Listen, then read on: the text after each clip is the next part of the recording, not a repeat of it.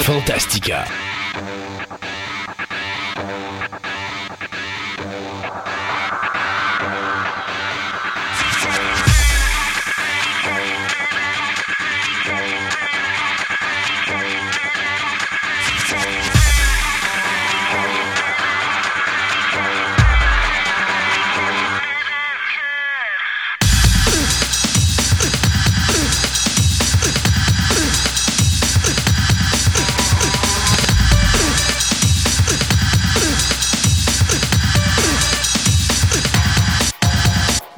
Mesdames et messieurs, bienvenue à cette nouvelle édition de Fantastica euh, Radio Web. Mon nom est Christophe Lassens et euh, en face de moi, sur mon écran, se trouve Sébastien Côté. Bonjour Sébastien.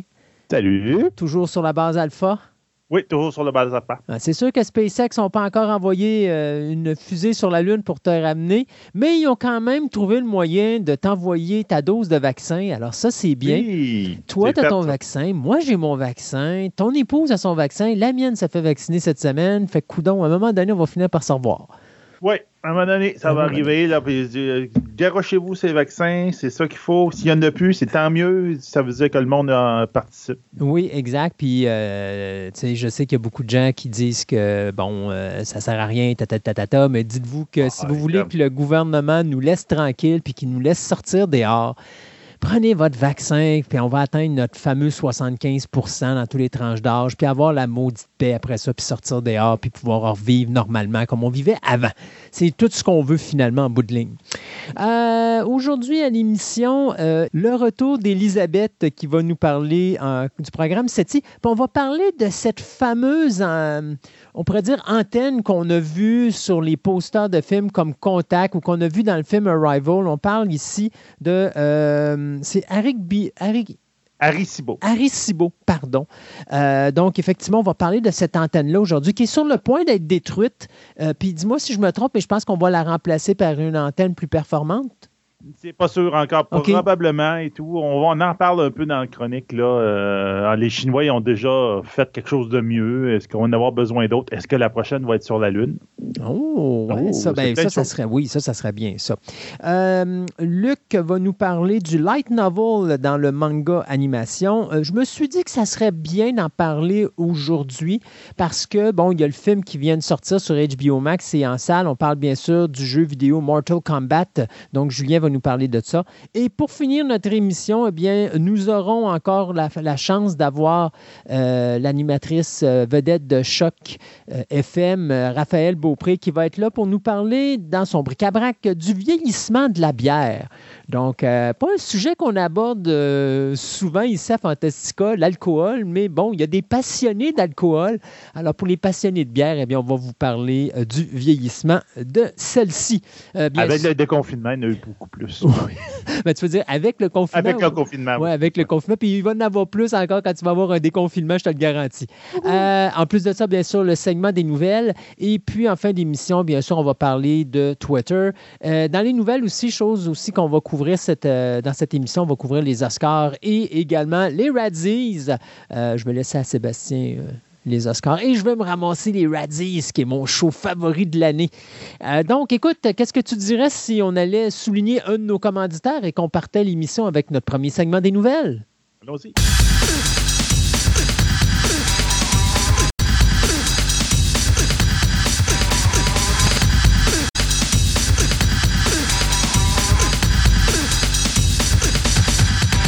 Ce segment de nouvelles vous est présenté par Vidéo Centre-Ville, le plus grand club vidéo répertoire de la ville de Québec. Vous aimez les monstres en caoutchouc, les fourmis géantes, les films espagnols, les sous-titres, les grands classiques, une vaste sélection de DVD de tout genre disponibles sous un même toit, soit au 230 Marie de l'Incarnation, Québec, ou encore vous visitez leur site web à vidéocentreville.com.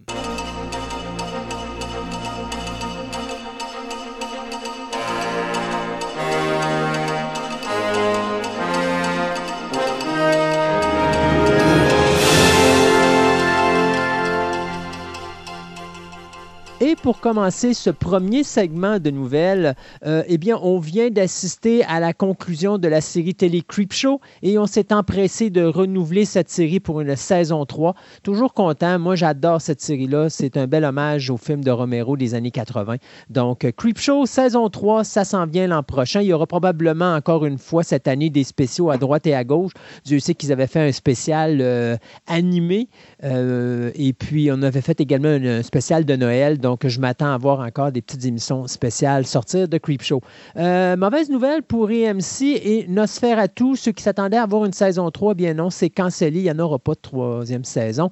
Euh, cependant, Netflix, eux autres, confirment une saison 2 pour Emily in Paris. ABC vient de confirmer que sa série vedette The Good Doctor, eh bien, il y aura une cinquième saison. Ça, c'est la série qui met en vedette l'acteur Freddie Highmore, celui qui faisait euh, le jeune Norman Bates dans la série Psycho. Invincible, je ne sais pas si euh, tu connais ça, toi. Euh, je ne l'ai pas essayé encore. J'ai entendu parler? OK. Invincible, c'est une série de super-héros qui a été écrite par Robert Kirkman, celui qui a fait euh, The Walking Dead. Et c'est Amazon Prime qui a mis la main là-dessus. Ils nous ont sorti la première saison qui est de huit épisodes. J'ai écouté le pilote juste pour voir si ça tenait avec le comic book et ça tient vraiment la route avec le comic book à un point tel que quand le premier épisode finit, je pense que tous ceux qui voyaient du 2D qui disent Ah, c'est encore un show pour enfants, ben, s'ils avaient un dentier, ils se sont mis à courir après par terre parce que c'est assez violent, merci. C'est vraiment pas pour toute la famille. Donc, euh, Amazon Prime qui vient de renouveler cette série-là pour une deuxième et également une troisième saison. Donc, on aura encore 16 autres épisodes qui vont se rajouter à cette série-là. Euh, excellente série d'animation 2D si vous aimez les super-héros indépendants, mais vraiment pour adultes, pas pour les enfants. Donc, c'est à voir Invincible. NCIS Los Angeles, écoute, tu sais, quand tu prends un acteur par les sentiments, dans le cas de M. Mark Harmon, c'est avec son portefeuille. Donc, tu sais que Mark Harmon avait dit Je reviendrai pas probablement chez NCIS, puis je vais partir et quitter, puis ça va arrêter là. Alors, bien sûr, on n'avait pas renouvelé NCIS Los Angeles. On devait faire NCIS euh, Hawaii, dont je vais vous parler plus tard dans l'émission. Mais finalement, on a dit ben écoute, on met ça sur la glace et on a cancellé NCIS euh, Nouvelle-Orléans. Ce qui fait que Mark Harmon, on lui a comme dit si tu t'en vas, tout arrête. Alors, Mark Hamill a dit Bon, OK, je vais revenir pour une 19e saison. Alors, oh, on savait, la dernière émission, je vous avais confirmé qu'NCIS, saison 19, ça serait fait. Eh bien, là, c'est Los Angeles qui vient d'être renouvelé pour une saison 13. Et on vient de remettre sur la map NCIS Hawaii, dont je vais vous parler, comme je disais tantôt, plus tard dans l'émission. The Last Kingdom, eh bien, Netflix vient d'annoncer qu'il y aura effectivement une saison 5, mais ce sera la dernière. Donc, on va terminer cette série-là euh, en grand. The Irregulars, eh bien, Netflix a cancellé la série après la saison 1. Ça, c'était une série qui avait un peu rapport avec Sherlock Holmes, entre ouais, guillemets. j'ai pas eu des bonnes des bons vibes de ça. De bien du monde qui m'ont dit Ah non, regarde, les deux personnages, tu sais, on peut dire, entre guillemets, historique, bien établi, Holmes, puis euh, voyons, Watson, Watson là, sont n'importe quoi là-dedans. C'est comme tu fais, ouais. en tout cas, non, c'était pas ordinaire. Puis, moi, ce que j'avais entendu dire, c'est que les scénarios étaient pêle-mêle, ça allait à gauche, à droite, c'était pas difficile. En tout cas, la série est cancellée après une saison. Euh, cependant, du côté du CW, on a annoncé le renouvellement de la série Kung Fu pour une deuxième saison. On a également annoncé le renouvellement de la série Stargirl pour une troisième saison. Alors que du côté de FX, eh bien, on vient de renouveler son spin-off de la série Sons of Anarchy, Mayhem's MC pour une quatrième saison. Et finalement, du côté de NBC, on vient de donner carte blanche pour sortir la série Law and Order for the Defense. Il s'agit ici de la septième série dans la franchise des Law and Orders. C'est totalement délirant. Je pense que c'est une des euh, franchises, euh, je pourrais dire, juridiques. C'est ça, les plus populaires de l'histoire de la télévision. Donc, euh, ça va être contrôlé par l'ancien showrunner de la série CSI, Carol Mendelssohn. Donc, euh, Line Order for the Defense, d'après moi, ça devrait commencer à l'automne de l'an prochain. Euh, Disney est très fort pour essayer de faire des. Euh, ben, ils refont tout en live action, mais c'est surtout qu'ils ont tendance d'ailleurs à faire des affaires, je te dirais, par la bande. Donc, tu sais, on a avec Belle, ils veulent faire quelque chose sur les, les gars qui faisaient les méchants, mais qui étaient dans le village. Là, tu parles de Beauty and the Beast? Oui, c'est ça. Excuse-moi, avec Belle Beauty and the Beast, avec Belle. il y avait les deux, je pense, comment ils s'appelaient, là? En tout cas, les deux, les deux, les deux le, le, vilain et son, et son bras droit. C'est ça. Puis là, prochainement, on va avoir, le 28 mai, on va avoir euh, droit à Cruella euh, dans, sur Disney+. Ben, il continue dans cette veine-là. Puis là, c'est euh, Kristen Wiig qui, et Annie Muleno qui vont s'attaquer à quelque chose qui va s'appeler Step Sister. Qu'est-ce que c'est Step Sister? Bien, on va suivre les deux belles-sœurs de Cendrillon. Du moment que dans leurs jeunes enfances, quand ils ont, donc, ont Cendrillon arrive dans leur vie, jusqu'au mariage de celle-ci et au-delà. Donc, euh, je, ne sais pas quoi faire avec ça, mais bon.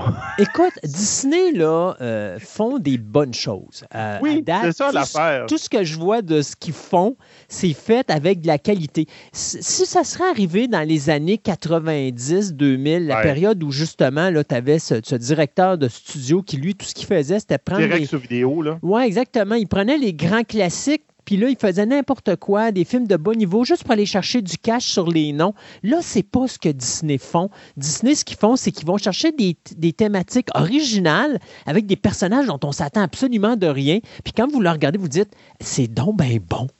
Ben, ben c'est ça. C'est cruel là. J'ai vu les trailers, puis c'est comme tu dis, OK, je sais pas ce qu'ils vont aller là, mais j'avoue que ça a une ça a un look intéressant. Ah ça a l'air d'avoir quelque chose d'intéressant. Donc, ben, Step Sister, euh, faut pas euh, confondre avec euh, ce que Netflix va faire, qui s'appelle un musical qui s'appelle Step, qui est supposé de trouver un spin dans l'histoire classique de Cendrillon.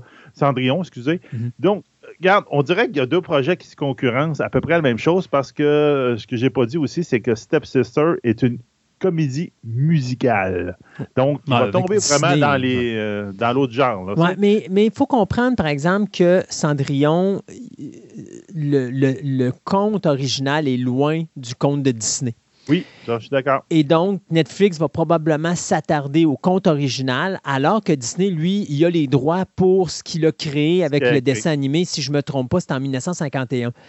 Euh, donc, tu sais, eux, ils vont se baser sur ce qu'ils ont créé, puis Netflix peut faire la même affaire, pour aller dans une direction totalement différente. Regarde, on le vu avec Pinocchio. Les Italiens l'ont fait, euh, on le même deux fois, avec Bernard Benini, les deux fois d'ailleurs. Euh, Roberto Benini. Oui, c'était drôle d'ailleurs parce que dans le premier, la première version de Pinocchio, Benini fait Pinocchio, puis dans la deuxième, il fait Geppetto. Et tu regardes les deux éditions, et les deux éditions sont aussi bonnes. Même, je t'avouerais que j'ai aimé plus la deuxième que la première, même s'il y a beaucoup de longueur dans la deuxième, parce que justement, je trouve que euh, on, a vraiment bien adapté Pinocchio. Mais c'est, oui, c'est la même histoire que Disney, mais c'est fait d'une façon beaucoup plus adulte et, beaucoup plus intéressante euh, pour les, plus grands que si vous écoutiez le film de Disney. Donc, il y a cet univers qui est chambranlant parce que Disney a pris beaucoup de compte. Tu sais, Pocahontas, là, il y en a eu des films qui ont été faits sur le personnage de Pocahontas basés sur la véritable Pocahontas. C'était vraiment pas pareil que ce que Disney a fait. C'était pas de l'eau de rose, c'était vraiment violent, c'était sombre. Alors, tu sais, oui, Disney a sa version, eux autres, ils font des adaptations de leur version pour la famille. Et bien sûr, ben là, tu as Netflix qui prend le conte original probablement de Cendrillon, puis ils vont faire leur version du vrai conte de Cendrillon. C'est ça. Donc, ça peut être intéressant. En tout cas, Disney, comme on dit, il fait de la belle chose de ce temps-ci. Ils ont une belle direction. Donc, euh, j'ai hâte d'avoir. Ben, peut-être que je ne serai pas le plus victime, mais pour ceux qui s'en intéressent, ça va sûrement être un très bon film. Un décès. Euh, et pas un petit, Olivia Dukakis qui nous a quittés. Euh, pour les gens qui sont de ma génération, vous l'avez surtout connue dans les années 80-90. C'est une femme dont la carrière a vraiment explosé euh, dans la cinquantaine. Euh, c'est une femme qu'on a vue souvent à la télévision, au cinéma, mais qui n'a jamais vraiment eu un gros boom. Mais à un moment donné, dans la cinquantaine, elle a participé à un film qui s'appelait Moonstruck, où elle faisait la mère de Cher. Et elle a gagné un Oscar pour ça. Et donc, ça lui a donné justement euh, cette opportunité d'être connue. Et par la suite, bien, sa carrière a tout simplement explosé. On a pensé, on a juste à penser à des films comme Working Girl, Luku Stalking. Si vous vous rappelez Luku Stalking, c'est elle qui est devant le bébé qui fait couchi, couchi, couchi, puis tu as la voix de Bruce Willis qui dit ça y est, elle a disjoncté. euh, vous aviez Jeffrey, vous aviez euh, Mr. Holland's Opus, Mighty Aphrodite de Woody Allen, The Cemetery Club, In the Land of Women. Il y a le fameux Steel Magnolias dans lequel elle était excellente. Et Away From Her. Donc, plein de choses. Elle a eu deux prix également pour des séries télé qui étaient Armistead, Muppins, Tales of the City et Joan of Arc. Donc, Madame Dukakis qui nous quitte à l'âge de 89 ans des suites d'une longue maladie le 1er mai 2021. C'est dans les premières heures du matin à sa résidence de New York. Donc, euh, un autre décès. Euh, l'année 2021 est comme l'année 2020 est difficile. On a perdu des gros canons depuis le début de l'année, comme on a perdu des gros canons l'année passée. Et j'ai comme l'impression que l'année n'est pas finie. Non, c'est ça, ça fait rien commencer, c'est plate, mais c'est ça. Eh bien, regarde, on parlait de Pinocchio, donc justement, euh, je vais juste confirmer quelques nouveaux rôles qui ont été, qui ont sorti de, le casting qui a continué. Donc, on savait que ben, notre ami Tom Hanks va jouer des Geppetto. Oui. Et qu'en fin de compte, c'est Benjamin Ewan euh, qui va jouer euh, la, Pinocchio comme tel. Mais là, ce qu'on a eu comme euh, nouveau nom qui ont sorti, c'est Joseph Gordon-Lewitt qui va jouer Jiminy Cricket. Donc, Jiminy va être encore là. Est-ce qu'il fait la voix ou il va vraiment jouer Jiminy Cricket? Moi, j'ai l'impression qu'il va jouer la voix. Ouais, OK. Mais regarde, ça m'étonnerait qu'il va. Ben, à moins qu'ils ils peuvent faire le, facial puis toute la, exact, puis tu sais, euh, oui, puis un peu comme ils ont fait avec euh, Gollum ou avec King Kong ou des choses comme ça, tu sais. Euh, Motion capture. Puis Exactement. ça peut faire des choses de très intéressantes. Des fois, c'est le gestuel parle beaucoup. C'est comme ça me fait penser à Arthur et les Minimois, euh, les Minimois qu'on appelait ça, où le méchant était joué par David Bowie.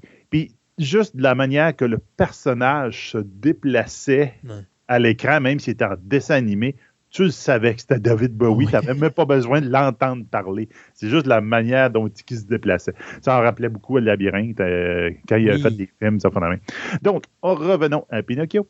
Euh, donc, on a aussi Cynthia euh, qui a gagné, une actrice britannique qui a gagné plusieurs Emmy et Grammy, qui va jouer la, la fée bleue. Donc, c'est celle qui, va changer Pinocchio de, en un vrai petit garçon. Et il va y avoir aussi euh, Kegan Michael Key qui va jouer un personnage qui s'appelle Honest John, qui va être un con artiste, donc mhm. très pas par rapport avec son nom, qui lui va vendre, c'est lui qui va donner Pinocchio à Stromboli pour pouvoir euh, euh, le vendre puis faire de l'argent. Est-ce que c'est encore Guillermo del Toro qui est sur ce projet-là? je pense. Je ne sais même plus. Parce que c'est lui qui était sur ce projet-là à l'origine. Je ne sais pas s'il est encore là. Je pense qu'il n'est plus sur le projet, moi. Moi, je pense que Guel Toro, il commence quelques affaires, puis malheureusement, il s'en va. Je trouve ça bien dommage. Là. ça aurait pu faire quelque chose, mais il me semble que je le vois plus rattaché dans ma nouvelle. Donc là, je trouve ça un peu étrange. Euh, puis finalement, on va avoir euh, Lauren Bracco, qui va jouer un nouveau personnage, donc ils ont rajouté pour euh, le film en tant tel, qui s'appelle Sophia la, mouette. Donc, on va probablement Pinocchio qui va se faire accompagner par une mouette quand il va aller euh, sur l'île, euh, l'île, comment ça s'appelle? En tout cas, l'île avec Stromboli, fondamentalement l'île comme du plaisir, ou je ne me rappelle pas comment ça s'appelle. Là, je me trompe avec les douze travaux d'Astérix, mais bon, vous voyez le genre. Donc, euh, il va y avoir la, Sophia, la, mouette, qui va l'accompagner. Donc, ça s'en vient tranquillement. Pour savoir, on en parle depuis longtemps, mais avec la, COVID, ça a beaucoup retardé. Normalement, la production est commencée ce mois-ci. OK. Ou elle va commencer ce mois-ci. Donc, le projet avance, c'est juste que le tournage commence juste. Alors, juste te donner des, euh, euh, des rajouts d'informations. Joseph, Joseph Gordon-Levitt ne va faire que la voix de Geppetto. Le film est réalisé par Robert Zemeckis. Ça, c'est le gars qui nous avait donné Back to the Future. C'est produit pas par. Geppetto. Non, excuse pas, Geppetto, euh, euh Jiminy Cricket. Jiminy Cricket. C'est, euh, la réalisation est faite par Robert Zemeckis, celui qui nous a donné les Back to the Future. Euh, la production, c'est Chris White. C'est, Chris White, c'est le gars qui nous a donné les, les Ice Age. Euh, mhm. donc, non, euh, notre ami. Euh, Del Toro, il est. Del Toro n'est pas là, mais je ne sais pas s'il n'y a pas un autre projet, parce que je sais qu'à un moment donné, Del Toro parlait avec Netflix de faire une adaptation de Pinocchio. Je ne sais pas si c'est le même projet. C'est peut-être un autre projet, mais je me rappelle que son nom avait été attaché à quelque chose avec Pinocchio. Exactement. Moi, je vais parler de Red Sonia. Red Sonia, là, c'est quelque chose de très long. C'est un projet qui a commencé il y a 10 ans chez Millennium Films. Et Millennium Films, euh, écoute, ont les droits depuis ce temps-là. Ils ont essayé de faire le projet avec Robert Rodriguez, qui lui voulait prendre sa blonde du moment, qui était Rose McGowan, pour prendre euh, cette actrice-là et la mettre dans le personnage principal. McGowan, pas la meilleure actrice, mais elle avait la pour faire le rôle. Fait que je trouvais que c'était bien. Sauf qu'à un moment donné, sa tête, sa tête, sa tête, le projet est abandonné et on va tomber avec le réalisateur Simon West, qui est un réalisateur coussi coussa, qui fait des films moyens, manque de rythme. Et là, il décide de s'en aller avec l'actrice Amber Hard, euh, qui, elle, fait Mera dans la série de films Aquaman. Pas une, actrice sur laquelle je tripe énormément. Puis je trouvais pas qu'elle avait nécessairement la shape pour faire euh, Red Sonia. Et par chance, ben, le projet est tombé à l'eau. Et là, on a donné ça donc à Brian Singer. Sauf que Brian Singer, on le sait, il y a eu les accusations de viol sur mineurs, on l'a mis la blacklist et finalement, le projet est encore tombé en stand-by. Bien là, ce coup-ci, on servirait de bord, puis on est allé chercher le réalisateur, producteur Joey Soloway, euh, qui nous a donné euh, Transparent, qui lui va réaliser ce film-là, la nouvelle version cinématographique du personnage de Red Sonia. C'est euh, Tasha Yuo qui a écrit pour Netflix la série animée Tomb Raiders, qui va s'occuper du scénario. Et on vient de confirmer que ce sera l'actrice Hannah John Kamen, elle qui faisait le personnage de Ghost dans le film de Marvel Ant-Man and the Wasp, qui occupera le euh, personnage titre. faut se rappeler que Red Sonia a été faite au cinéma hein, en 1985, si vous vous rappelez de, la, cette prestation euh, inoubliable, on pourrait dire, de l'actrice Bridget Nelson, qui était vraiment horrible dans le rôle titre, un point tel que, écoute, euh, quand on a traduit le film, on avait tellement peur d'appeler ça Red Sonia parce qu'on avait peur que les gens ne soient pas capables de s'identifier à Bridget Nielsen. Si vous ne vous rappelez pas de Bridget Nielsen, c'est elle qui faisait la femme de Drago dans Rocky IV euh, et qui était à un certain moment donné la blonde de Sylvester Stallone. Et donc, il y avait un personnage à côté d'elle qui s'appelait Calidor, qui était interprété par Arnold Schwarzenegger, qui devait être à l'origine euh, Conan the Barbarian, mais on a perdu les droits. Puis comme on n'avait pas les droits, on ne pouvait pas mettre Conan. Alors, on a transformé le personnage de Conan en Calidor. Bien là, tout ce qui s'appelle francophone, que ce soit au Québec ou même euh, en France, on a décidé d'appeler le film Calidor quand tu prends euh, le personnage secondaire que tu vois moins de 20 minutes dans le film. Et tu le mets ses posters en plus. Et tu le mets en gros ses posters, puis tu mets son nom comme titre principal. Ça va pas bien pour Bridget Nelson, qui était vraiment le personnage de Red Sonja. Donc, c'est un film à oublier. Euh, le personnage de Red Sonja est quand même un personnage qui a apparu seulement en 1973 dans la série de comics de Conan the Barbarian, justement, euh, qui avait été créé par le scénariste Roy Thomas et le dessinateur Barry Windsor Smith pour la compagnie Marvel Comics. Et il s'était inspiré de euh, Sonia de euh, Rogatino, qui était un personnage qui avait été inventé euh, justement par l'écrivain de Robert E. Howard, le mhm. gars qui avait créé justement le personnage de Conan the Barbarian il était juste pas dans l'univers de Conan. Dans, Howard ne l'avait pas écrit dans l'univers de Conan. elle était contemporaine. je pense qu'elle défendait Vienne ou quelque chose de même. Donc, c'était un personnage qui existait dans notre monde. Exact. Mais euh, Marvel, ils ont pris un plus un, puis ils ont wouhou, ils l'ont mis avec Conan, puis go go, on part avec ça. Fait que c'est encore Millennium Film qui va s'occuper de financer euh, ce projet-là. Il n'y a pas de compagnie encore associée avec le projet pour la distribution, mais dès qu'on a de quoi là-dessus, on vous avertira. Puis je pense que ça va être un, un bon choix d'actrice parce qu'on l'a vu un peu dans Killjoy avec le rôle titre. Puis je pense que ça va être l'actrice qui va faire un bon rôle là-dedans. Ça va être un bon choix de casting. En tout cas, dans tout ce qu'on a vu à date, là, c'est le meilleur, incluant Bridget Nielsen. hey, regarde, euh, Pinocchio. Oui. Pinocchio, effectivement, euh, il y a un film de Guillermo, euh, del Toro. c'est un stop motion. OK. C'est pour ça que ben, normalement, il devrait sortir en 2021. Ça a été retardé le, ben, le, tournage, de la, fabrication du hein? film. Oui, ça sortait sur Netflix. Puis ils mettaient en, en des vedettes, en, les voix euh, Evan McGregor, entre autres. Donc, il y a quand même des noms attachés à ça. Mm. Puis même, euh, c'est aussi Jim Henson Company qui est impliqué là-dedans. Mm, wow. Donc, normalement, ça devrait sortir Netflix en 2021. C'est un stop motion. Ben, tu la, production avait arrêté en mars 2020, puis il était supposé de reprendre en automne 2020. J'ai pas de, date quand ça a été repris ou quoi que ce soit. Bizarre. Mais bon. Euh, on, on va avoir droit à quelque chose qui s'appelle Killing It. Il n'y a pas de maison de production euh, attachée à ça ou quoi que ce soit. J'ai l'impression que c'est un, projet indépendant. Il n'y avait pas réglé le code Pennywise dans It 2? It 2, oui, peut-être. mais euh, malheureusement, c'est Killing It. Donc, euh, ben, ça va être produit par Amazon. Donc, ça, ça va être produit par Amazon Studio, bon, au moins diffusé. Puis, on ne sait pas quand pour le moment. Qu'est-ce que c'est Killing It? Les créateurs en arrière de ça parlent que c'est un Shaun of the Dead avec un girl trip. Avec un quoi? Un girl trip. Donc, c'est un, voyage entre filles. Oh mon Dieu. Donc, je pense même ils font référence à un film, le Girl Trip, je ne suis pas sûr. Donc, en fin de compte, c'est grosso modo, c'est l'histoire de quatre amis qui sont euh, des drop-out, des, des, rejetés un peu de leur, collège, qui s'en vont à Atlanta pour aller à un, homecoming. Donc, en fin de compte, une réunion de je te dirais, d'anciens ou quoi que ce soit. Mais en fin de compte, on tombe dans une invasion d'Atlanta de zombies. Donc, il y en a Euh, on verra bien ce que ça va donner, mais ce qui est intéressant, c'est les personnes qui sont un peu romances à être attachées à ce projet-là. C'est le comédien Robin. TB, et le créateur qui est le créateur de Black Lady puis le sketch show, euh, Black Lady Sketch Show, excusez-moi, qui va est attaché à ça. Ça a été un gros succès euh, sur HBO Max, puis avec ça ils ont fait un multi-deal avec Warner Bros avec ce, gars-là. Donc, ça peut être intéressant. à date, il n'y a aucune information, à part que ça va être un style Shaun of the Dead, mais avec des filles qui se promènent pour euh, le homecoming on verra bien ce que ça va donner. Ça peut hmm. être intéressant. Et moi, je vais finir notre premier segment de nouvelles avec deux toutes petites nouvelles. D'abord, on va parler de Blade.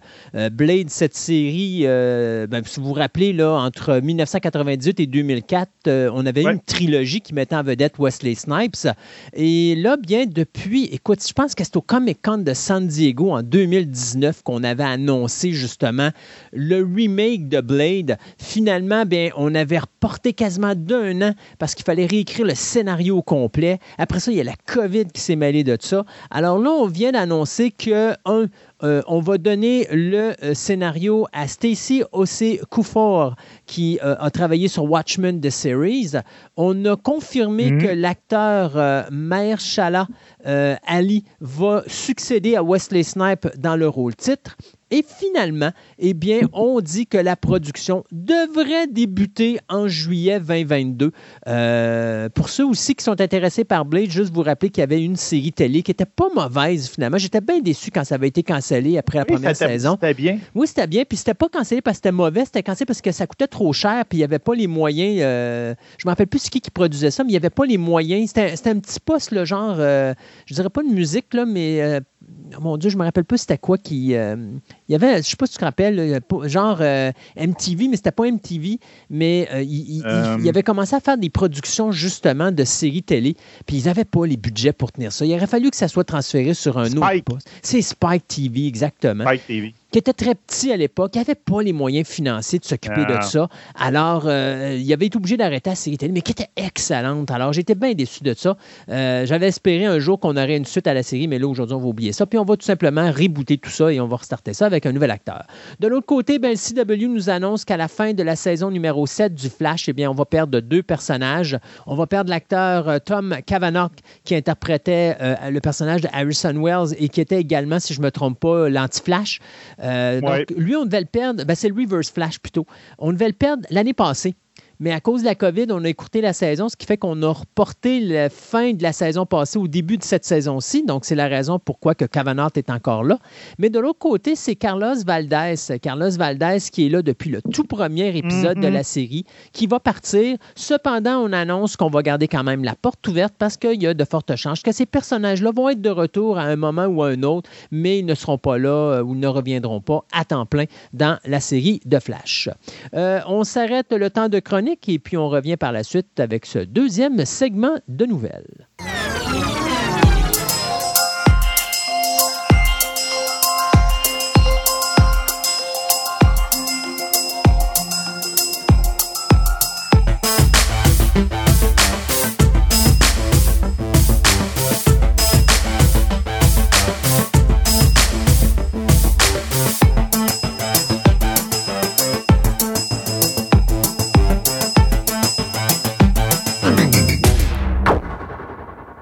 Probablement eu peur qu'on l'aille oublié sur une chaîne de trottoir quelque part dans l'horizon, mais non, Luc est de retour avec nous pour nous parler de sa chronique animée manga. Et Luc, tu vas nous parler aujourd'hui en passant. Bonjour Luc. Bonjour, bonjour. Avec, euh, avec notre nouveau système Skype, c'est une première pour nous deux? Bon, c'est pas une première pour moi. Je fais ça à tout bout de champ dans mon emploi. Je travaille à la maison depuis avant la pandémie, donc oh. Donc pour moi, ça a été aucun stress. En fait, euh, je suis même surpris que on n'ait pas eu de problème technique. mais bon, s'il arrive un problème technique, d'ailleurs, c'est sûr, il faut qu'il y ait un problème technique. Je veux dire, je travaille là-dedans, j'ai des problèmes techniques à tous les jours. c'est mm. incroyable. mais bon, en tout cas, je rentrais pas là-dedans. Là. Mais bon, non, non, j'avais pas peur que tu m'aies foutu là. D'ailleurs, en fait, la seule chose qui me surprend, c'est qu'il n'y a pas encore eu de, de révolte dans les rues. En fait, il y en a eu une la semaine dernière. Ben oui. Mais euh, puis d'ailleurs, ils étaient pas, ils étaient, pas masqués, ils avaient pas peur de moi. Je me demande comment ça se fait, mais bon, euh, ben bon, c'était peut-être pas pour moi finalement. C'était pas pour toi, Luc. Alors on est, on est ah. encore euh, dans le positif. Euh, ouais, ouais, Aujourd'hui, dans l'animé manga, tu vas nous parler des light novels. Qu'est-ce qu'un light novel? Parce que je sais que ça te répugne au plus haut point. la plus grande poubelle qui n'existe pas sur la planète? Intellectuel. Euh, sérieusement, euh, ben, on va parler c'est quoi le light novel? Le light novel, c'est des romans bon marché. Ok? Euh, dans la culture japonaise, vous comprenez que ben, pour apprendre, pour pouvoir lire un journal, il faut au Japon, il faut, il y a trois styles d'écriture. Il y a le kenji, l'hiragana, puis le katakana. Bon, l'hiragana, le katakana, c'est du phonétique, donc un signe égale deux lettres. Ok? L'hiragana, c'est pour les mots japonais, puis les katakana, c'est pour les mots euh, les mots qui sont pas de leur langue. Là. Donc les anglicistes, les francisistes, les, les euh, bon, euh, grosso modo. Puis les Japonais, comme ils prononcent avec leur, leur, leur système, ils te défoncent euh, littéralement les les les, noms littéralement de manière euh, incroyable là-dessus. Mais ça, c'est une autre chose. Donc, tu as déjà ce, ce, ce bout-là. Et bien entendu, tu après ça, tu as les, Kenji qui sont un, un signe qui équivaut à une idée. Et puis souvent, il y a des mots qui vont être signifiés, qui vont être la même chose, mais euh, qu'avec le Kenji à l'écrit, ça va donner un autre sens. OK. Okay, ben, il y a une grammaire qui est reliée à ça. La, problématique euh, qui, qui, arrive avec ça, c'est que ben avant que tu sois fonctionnel, ça prend du temps. Ok, donc euh, euh, des romans bas marché, euh, il y a un marché pour ça pour des adolescents entre parenthèses. Euh, qui puis jeunes adultes grosso modo puis on appelle ça le light novel c'est grosso modo il y a des kenji limités à l'intérieur euh, puis euh, bien entendu il va avoir c'est un texte limité puis c'est des, des, des livres qui sont vraiment pas gros là on parle à peu près de, de 2000, 3000 mots, là, 4000 mots maximum, là. Ils sont faits, ils sont faits à la chaîne. c'est le même principe. Je sais pas si vous savez comment les mangas sont faits. Les mangas sont faits à la chaîne. C'est un rythme qui est complètement ridicule. C'est publié dans un magazine à la semaine. OK? Puis euh, au mois ou à la semaine, puis ils font des rotations, puis ils font des, des votes, puis euh, faut que les euh, faut que les euh, puis faut que le monde le monde, justement, les, personnes qui travaillent là travaillent à une rip en chaîne, mais le light novel, c'est la version manga de l'écriture en simplifié. Et c'est, ça fait des affaires que justement, il est un éditeur, mais l'éditeur dit, oh non, c'est pas correct, avec ton texte ou quoi que ce soit, mais faut que tu l'écris, puis une fois qu'il est parti, faut que tu l'écris, puis tu le suives. Dis-moi, est-ce qu'on peut associer ça à ce moment-là au pop? Parce que tu sais, la période aux États-Unis, tu avais le pulp à un certain moment donné, dans les années 30, où est-ce que euh, on mettait des histoires comme Doc Savage, choses comme ça, ou des petits segments de bande dessinée, puis ça permettait justement de savoir si ça allait être populaire ou pas. Euh, je ne crois pas que ça va de même. Ça va directement dans Light Novel, mais les grosses BD, les, les, les jump, euh, les, les, dans les magazines, c'est le cas. Je sais pas s'il y a des magazines de Light Novel. Ça, j'en ai pas, j'en ai pas vu. Okay. Euh, mais bon, on va. bon, fait que là, le problème qui arrive pour moi n'est pas. Euh, il, y a, beaucoup de titres, surtout en ce moment, que euh, justement ils viennent de, des light novels. En fait, les light novels c'est pas quelque chose de, de, vieux. Ça a été fait il y a un bon moment. Euh, D'ailleurs, ça a commencé dans les années 75 à peu près. Puis il y a eu, puis ça l'a pas plus levé que ça. Il a fallu attendre les années 90 pour avoir un titre qui allait vraiment frapper. C'est Slayers. Oui. Euh, qui, a, qui est qui est un incontournable de l'ennemi. À l'origine, c'est un light novel.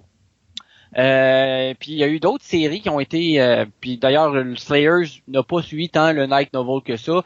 Puis euh, ben c'est à la fin des dans, dans milieu des années 2000, fin des années 2000, que ça, ça a vraiment commencé à partir un peu n'importe comment dans tout, sur tous les côtés. Euh, il y a eu Sword Art Online qui est à l'origine un light novel. Euh, puis plus récemment, après ça, il y a eu Overlord qui a été assez populaire. La première saison avait été OK, puis la deuxième saison avait été vraiment plus populaire. Bien entendu, il y a eu ReZero, qu'on va parler prochainement. Euh, il y a eu euh, Konosuba qui a été extrêmement populaire aussi. Puis récemment, il y a eu That Time I Got Reincarnated as a Slime. Donc, euh, la, la, fois est-ce que j'ai été réincarné en slime dans un autre monde.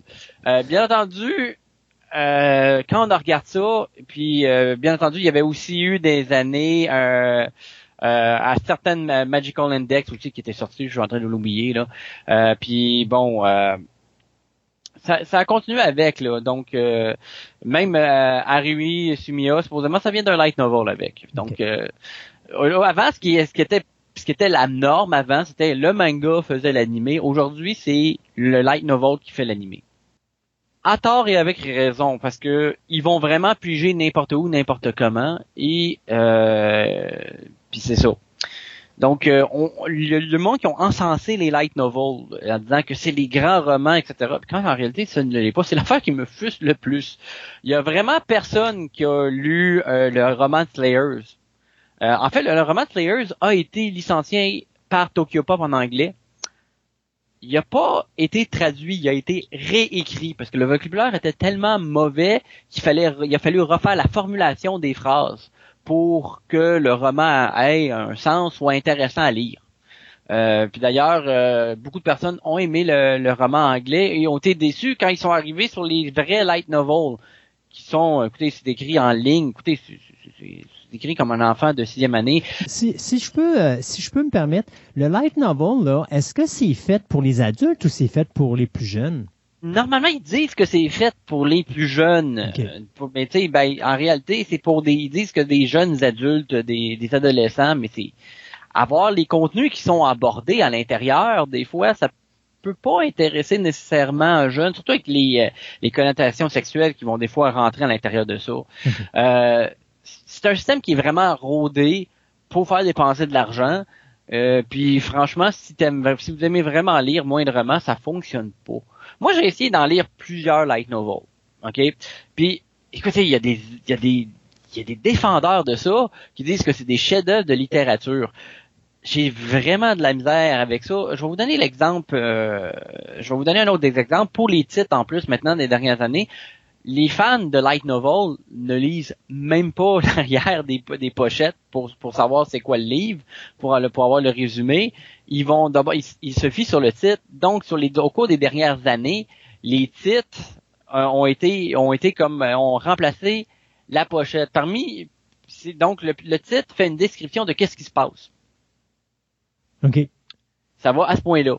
Donc, on a un titre qui est, et je vous jure, vous allez pas me croire quand je vais vous le dire là, mais c'est c'est quasiment c'est une série de line novels et euh, qui a été qui a été série qui est, en cours en ce moment. Do you love your mom and her, her two multi-hit target attack? Uh, her two multi-hit target attack. Ouais, ça c'est le titre complet. Wow tu peux pas aller plus dans plus, euh, plus dans la description de ça là pour éviter pour t'éviter un, un, résumé en arrière. Ça, c'en est un, mais c'est pas un, un, c'est pas un, un, exemple ou quoi que ce soit. C'est pas euh, c'est pas quelque chose qui est isolé. C'est la norme. Ok. Mais je voyais à un moment donné là-dessus, dis-moi si je me trompe, mais il me semble que j'ai vu que Blood Plus faisait partie de ça, Full Metal Alchemist faisait partie de ça. Full Metal, non, Full Metal Alchemist ne fait pas partie de ça. Il a vraiment été écrit en manga. OK. Euh, de ce que je. Euh, par contre, il y a eu des light novels. J'ai acheté les deux romans dessus parce qu'ils ont été traduits en français et j'ai commencé à les lire. J'ai fait c'est donc ben de la merde. J'ai, le pire, j'aurais dû m'en débarrasser. Je m'en suis pas débarrassé ces romans-là. Je pense que je voulais les garder pour parler de faire un épisode sur ma chaîne, de mener des light novels. Mais bon, j'ai pas eu le temps de repartir ma chaîne parce que j'ai eu plein de choses. Mais on va prendre un autre exemple aussi euh, que sur ma chaîne. Pour aller voir la vidéo, c'est In Another World with My Smartphone, qui vient d'un light novel justement. Si vous voulez voir à quel point un light novel c'est banal généralement dans son exécution, Vous avez juste besoin d'aller voir ça. Le scénario, là, c'est pas la faute des animateurs. Je, me plains vraiment de l'animation, euh, puis de la qualité ou quoi que ce soit, là. Mais euh, la partie de l'histoire, c'est le Night Novel. Euh, puis c'est, c'est vraiment n'importe quoi, là. Donc, euh, c'est c'est prédictible, toute l'équipe. Puis en plus, là-dedans, l'affaire qui arrive, c'est qu'avant, le monde allait voir un éditeur, il, était il était comme il était comme euh, genre évalué, puis l'éditeur faisait, il y avait un minimum de standards. Pas très élevé, mais il y avait un minimum de standards. Mais dans le cas de In Another World avec mon smartphone, c'est rendu que les éditeurs, ils veulent l'argent facile. Fait que à l'origine, In Another World uh, with My Smartphone était a été un, un, light novel qui a été publié sur une plateforme gratuite en ligne. Ils ont vu que c'était le titre le plus populaire, ils l'ont pogné, ils l'ont licencié puis ils l'ont amené ici. Fait que t'as la t'as la bouse de la bouse qui s'en va se faire publier. Vous voyez l'ironie, puis vous dites que c'est encore pire, mais non, il y en a eu un autre qui a été de même qui s'appelle Demon Lord Retry, qui est une purge. Non seulement qui a été une purge, c'est une purge, puis là, il y a eu encore moins de budget pour l'animation, c'est une horreur cette affaire-là. Il a été licencié par Wakanim, donc il y a eu un animé, il y a eu un manga, puis ça vient d'un light novel qui a été publié sur une plateforme de booze. Qu'est-ce que tu appelles une plateforme de booze? C'est simple, c'est c'est de la qualité de, de, dernière gamme qui va là-dedans. Là. C'est, Donc, vous avez un produit de qualité répuyante qui ferait jamais le prix d'un commercial, qui est se fait prendre par une compagnie de light novel qui décide de le prendre parce qu'ils veulent faire de l'argent puis ils voient l'argent facile. Mais là après ça le manga part, là ça ça va sur un animé puis ça ça va ça ça, va en licence française euh, puis en, licence française et anglaise. Fait que dans, quelque sorte le light novel a servi de comme de tremplin pour envoyer ça d'un endroit qui était médiocre à quelque chose de meilleure qualité. Puis en théorie, oui puis non. Ben souvent ce qui va arriver, c'est que ça va l'animer si c'est bien fait, s'il y a un potentiel, ça va donner quelque chose de bien parce que on peut pas, même dans les cas des plus grands hits, quand tu regardes le light novel à lui-même, tu ne peux pas exécuter quelque chose correctement avec le light novel. Mm-hmm. Sword Art Online. Alors, si je décrirais le style littéraire de l'auteur, parce que j'ai essayé de le lire en français, puis j'ai essayé de le lire en anglais, c'est un auteur qui a aucun fil conducteur. OK. OK? C'est quoi qu'il a fait? Ben, il son, son, son, affaire est toute décousue. En fait, le, premier épisode de Light, le premier chapitre du Light Novel mm-hmm. Commence genre au neuvième ou dixième épisode de, de Sword Art Online.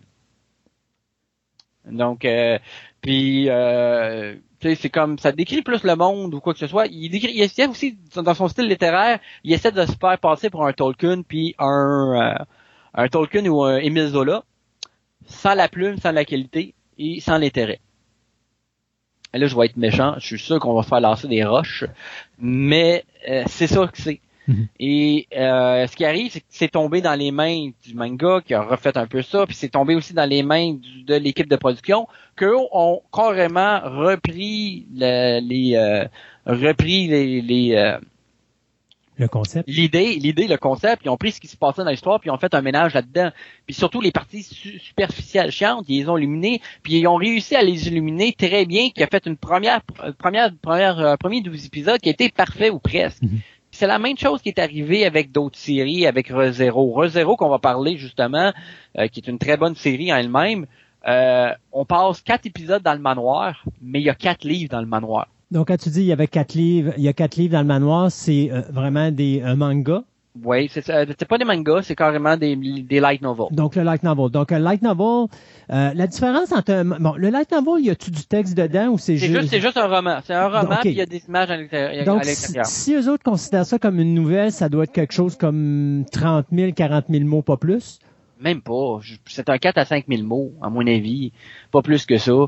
Euh, écoutez, moi, j'ai vu les romans, j'ai regardé le texte qu'il y avait à l'intérieur, puis écoute, il y a deux, trois chapitres dans le roman. Euh, puis pour ça, ils font en faire quatre. Mais normalement, quand on prend un manga, on prend un chapitre de manga, mhm. ben c'est un épisode complet d'une émission de télévision, normalement. Puis là, eux autres, ben, ils ont pris le livre au complet. Ben, ils ont pris plusieurs livres au complet pour faire un arc. Littéralement, ils ont pris trois, quatre livres. Mhm. OK? Euh, donc, tu sais, on est dans le cinquième, sixième épisode, on est dans le manoir. Dans le manoir, c'est deux, trois livres, mais avant, il s'est passé quelque chose aussi. Donc, euh, tu sais, c'est comme... C'est ça qui se passe relativement. Puis c'est la grosse problématique avec ça. Puis c'est ça la merde là-dessus. Donc euh, puis le problème aussi, c'est que là, ces personnes-là, ils disent Ah, mais c'est écœurant, j'aime ma série, fait que ça, le light novel est, super bon. C'est pas le cas. Puis souvent, ils sont. La majorité sont même pas lisibles. Je vais vous donner un autre exemple. Il y a une série qui a eu lieu qui s'appelle Baka no Testo. Le test des imbéciles, qui est un genre de, de, de, série qui est un concept qui est super intéressant. Tu as une école le monde sont classés dans les dans leur classe avec leur niveau de, leur niveau. Donc la classe la plus forte est, est à un point, puis la classe la plus faible est à un autre point. Puis ils ont des petits Pokémon avec eux qui leur leur avatar, puis ils se battent entre eux avec des cours selon leurs leur, leur statistiques de, euh, de, de dans les matières dans les matières. OK? Là, tu suis la classe F, qui est une classe d'imbécile, finalement. Mais ils réussissent toujours à faire quelque chose ou quoi que ce soit. Donc, ça, c'est le concept. OK? Le gars qui a écrit le livre a gagné un prix littéraire pour ça, pour, ce, pour cette affaire-là. Donc, quand il a écrit son livre, est-ce que c'était un light novel? C'était un light novel. On est encore dans le light novel. On parle juste du light novel. On parle pas des vrais romans. Non, mais des, fois, des fois, il aurait pu avoir écrire ailleurs puis il a été adapté par la suite en light novel. C'est un jeune, c'est un, c'est un gars qui a écrit ça. Il a gagné un prix littéraire de light novel. OK.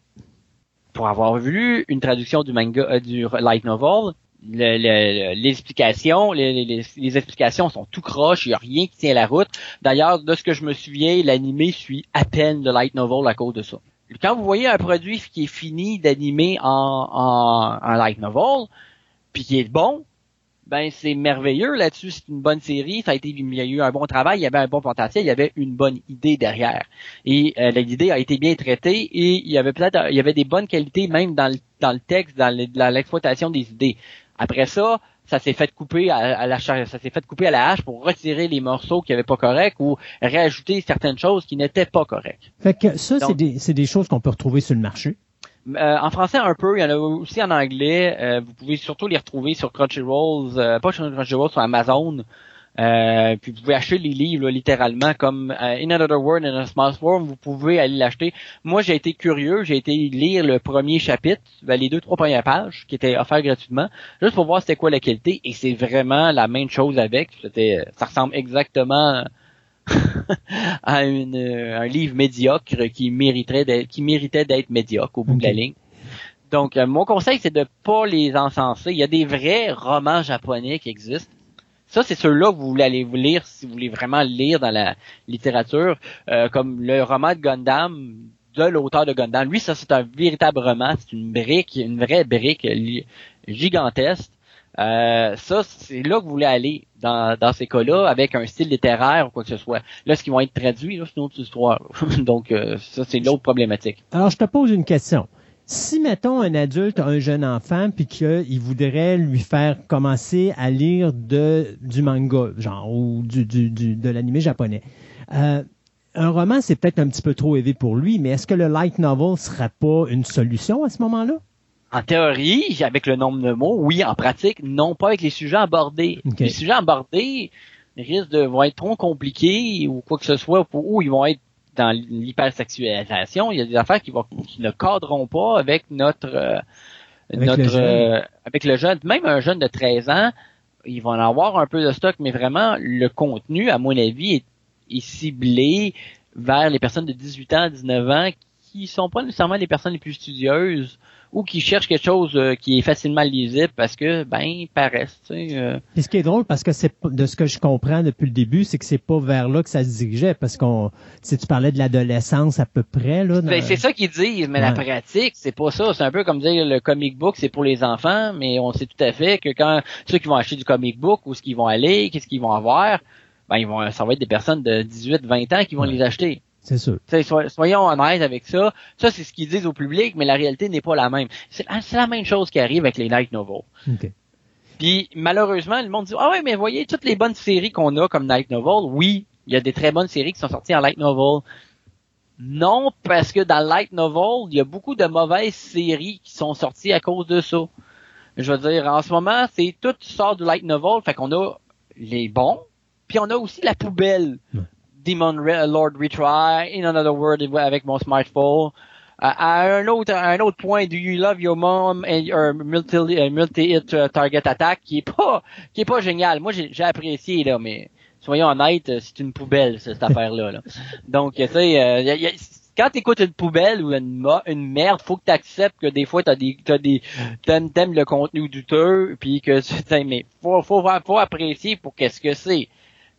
C'est pas on n'est pas dans foot basket, on n'est pas dans euh, on n'est pas dans le dans dans ben voyons dans Gundam, on est euh, on n'est pas dans le dans les affaires de, de haut de gamme. donc euh, c'est sûr certain. T'sais, même le Goblin Slayer qui est quand même un hit, qui a quand même une série qui a bien parti, qui a quand même des concepts intéressants. Je suis sûr que le light novel va pas aller très très très loin au bout de la ligne avec ça. Donc euh, ça c'est une on va revenir au même Gate, Gate aussi qui avait une prémisse très sérieuse. Deuxième saison, ça s'est foire parce que du fan, ça prend le fan service prend la place. À un moment donné, t'as une limite à ce que tu es capable de camoufler en tant que euh, qu'en tant que, producteur. Puis c'est justement la raison pourquoi en règle générale, euh, les, séries vont, ça va être deux saisons, pas plus que deux saisons en règle normale. Puis c'est peut-être la raison pourquoi si on dit à un adulte, ben votre enfant, euh, s'il veut commencer à lire de l'animé ou du manga, ben le manga est peut-être la meilleure solution. Ben, le manga reste la meilleure solution, puis surtout il y a un, il y a encore de très bons mangas qui sont écrits. Euh, puis ben c'est plus facile faire un nettoyage dans les dans les mangas à mon avis que celui dans le light novel. Surtout que le choix de light novel est très très limité en français de toute manière. Donc euh, tu sais, euh, oui, il y a Sword Art Online, mais tu sais, je veux dire, le manga risque de faire l'affaire. Dans le cas de dans le cas même d'un light novel, je vois pas l'intérêt d'aller voir le manga. Donc, à part s'il va peut-être continuer un peu plus loin, mm-hmm. moi je dis la série télévisée, c'est en masse là. Donc euh, ça c'est une des choses. Euh, puis de toute manière, comme je vous dis, euh, dans le cas des dans le cas des light novels, comme je vous dis, la distribution est limitée encore, par chance. En tout cas, en français, elle est plus limitée qu'en anglais. Mais bon, d'un autre côté, même quand je lis, je lis des textes en anglais là-dessus, là, c'est, pas de super qualité bargeuse. En français, c'est même un peu plus pénible, je dirais. Euh, vite comme ça, euh, un, light novel peut est-ce que c'est juste une histoire ou un mettons Slayer, ça va être le light ou c'est où il y a plein, il peut avoir Slayer, tu peux avoir euh, du Blood Plus, tu peux avoir si, tu peux avoir ça, tu peux avoir plusieurs histoires ou plusieurs animés. Non, généralement c'est, c'est, un, un, livre. En, en, tout cas, ce qui est vendu en Amérique du Nord, c'est un livre. Puis tu as ta série, puis généralement ils vont vendre la série. C'est à peu près tout. Donc ben, merci beaucoup, Monsieur Luc. Alors, euh, de quoi éviter euh, le light novel si vraiment euh, les gens ont le goût de, d'essayer? ben, je suppose que ça doit être des choses qu'on peut trouver aux endroits. Il faut juste pas ascenser ça comme un grand, un grand chef-d'œuvre de littérature. je veux dire, des chefs-d'œuvre de littérature. Je pense que vous avez un cours de, vous avez un cours au cégep de littérature là. On s'entend. Une fois que vous avez fait ça, vous ne pouvez pas dire que c'est un même si vous l'avez coulé, vous pouvez pas dire que ces livres-là sont des livres de grande qualité au bout de la ligne. Mais c'est peut-être une façon de partir. Tu sais, j'essaie toujours moi de trouver des points positifs. Non, non, mais c'est une nécessité. c'est une nécessité. Ben, c'est une porte pour une création, mais il y a, y a des abus par rapport à ça. Ouais, non, ça comme tout le reste, tu as toujours du bien et du c'est ça. Et c'est ça que je veux remettre les pendules dans l'heure dessus, c'est que ce ne sont pas des grands chefs-d'œuvre littéraires, il faut pas les encenser, mais ils sont d'une partie peuvent amener un positif dans l'animation japonaise définitivement. Puis ça peut permettre peut-être à des auteurs de se faire connaître, euh, un peu comme je me rappelle, je sais pas si tu te rappelles, euh, les, magazines de, de Tintin ou les magazines de pilotes où est-ce qu'on essayait des choses puis on ramassait des, mettons exemple, tu avais un Bob Moran, ben on présentait trois pages euh, d'une histoire de Bob Moran puis on testait si le produit euh, allait fonctionner ou pas. Fait qu'on servait de ces, petites, euh, ces petits journaux-là qui sortaient à la semaine pour justement faire des tests puis essayer de trouver des nouvelles vedettes puis faire connaître des nouveaux personnages de bande dessinée pour promouvoir le domaine de la bande dessinée. Je me demande si d'un côté le light novel sert pas un petit peu à ça aussi. Ben, il pourrait servir, oui. Mais en fait, les, le, light novel, c'est comme je dis, il y a un gros marché là-dessus. Puis euh, ils font pas vraiment de tests, ils font juste écrire le livre, puis ils le foutent sur une tablette, puis ça finit là. Puis quand, euh, puis après ça, c'est des petites ventes ou quoi que ce soit là. Mais c'est vraiment une machine qui est rondée. Je connais pas le milieu japonais assez pour ça là, mais si c'est, ça a l'air d'être aussi rodé, sinon plus que euh, que le, l'industrie du manga. Monsieur Luc, un gros merci. Pas de problème. Et, puis, euh, ben écoute, on se dit euh, une prochaine chronique où là, tu vas nous parler, tu disais de ReZero? Ouais, on va parler d'un light novel, justement, une série de light novel, une des meilleures, qui est ReZero. On va parler de son euh, son adaptation télévisuelle, bien entendu, parce que la deuxième saison vient de commencer. Oh, fait que, écoute, on se attend, on se attend à la prochaine. Quoi que quand, quoi que quand la, la chronique va sortir, euh, elle va être finie, fait que ça va être que... ben ça va. Peut-être qu'elle va être en, en, DVD ou en Blu-ray disc et ça va donner l'opportunité au monde de l'écouter. Alors écoute, on se dit à la prochaine. À la prochaine. Bye bye.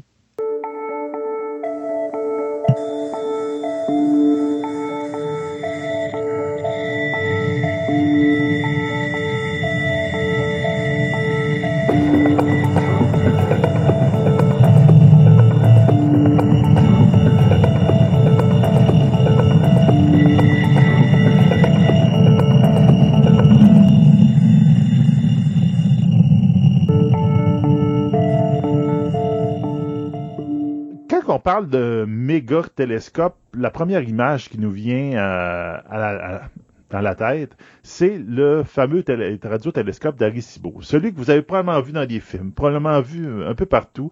Euh, de grosse antenne parabolique de 305 mètres qui malheureusement, en 2020, euh, s'est écroulé. En tout cas, a été décommissionné parce qu'il y a eu des problèmes, il y a des câbles qui ont lâché, puis c'est comme brisé.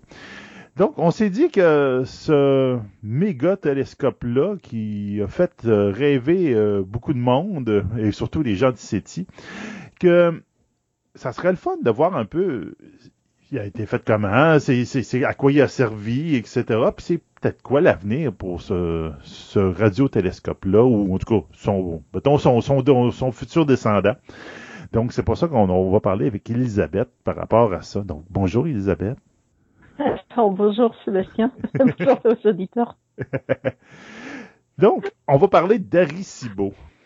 Donc, euh, j'ai commencé par parler, par raconter un petit peu à quoi ressemble le radiotélescope d'Arecibo, pour qu'on voit un petit peu à quoi où on est. Donc, on est sur l'île de Porto Rico, donc c'est pas très loin de l'équateur. Euh, et le, le radiotélescope, c'est en gros un énorme bol et dans ce bol, en fait, il y a ce qui s'appelle des réflecteurs, des miroirs. Donc, il y en a 40 000. Et, dans, et tout en haut, il y a une plateforme dans laquelle il y a des équipements électroniques, des récepteurs d'antennes, etc.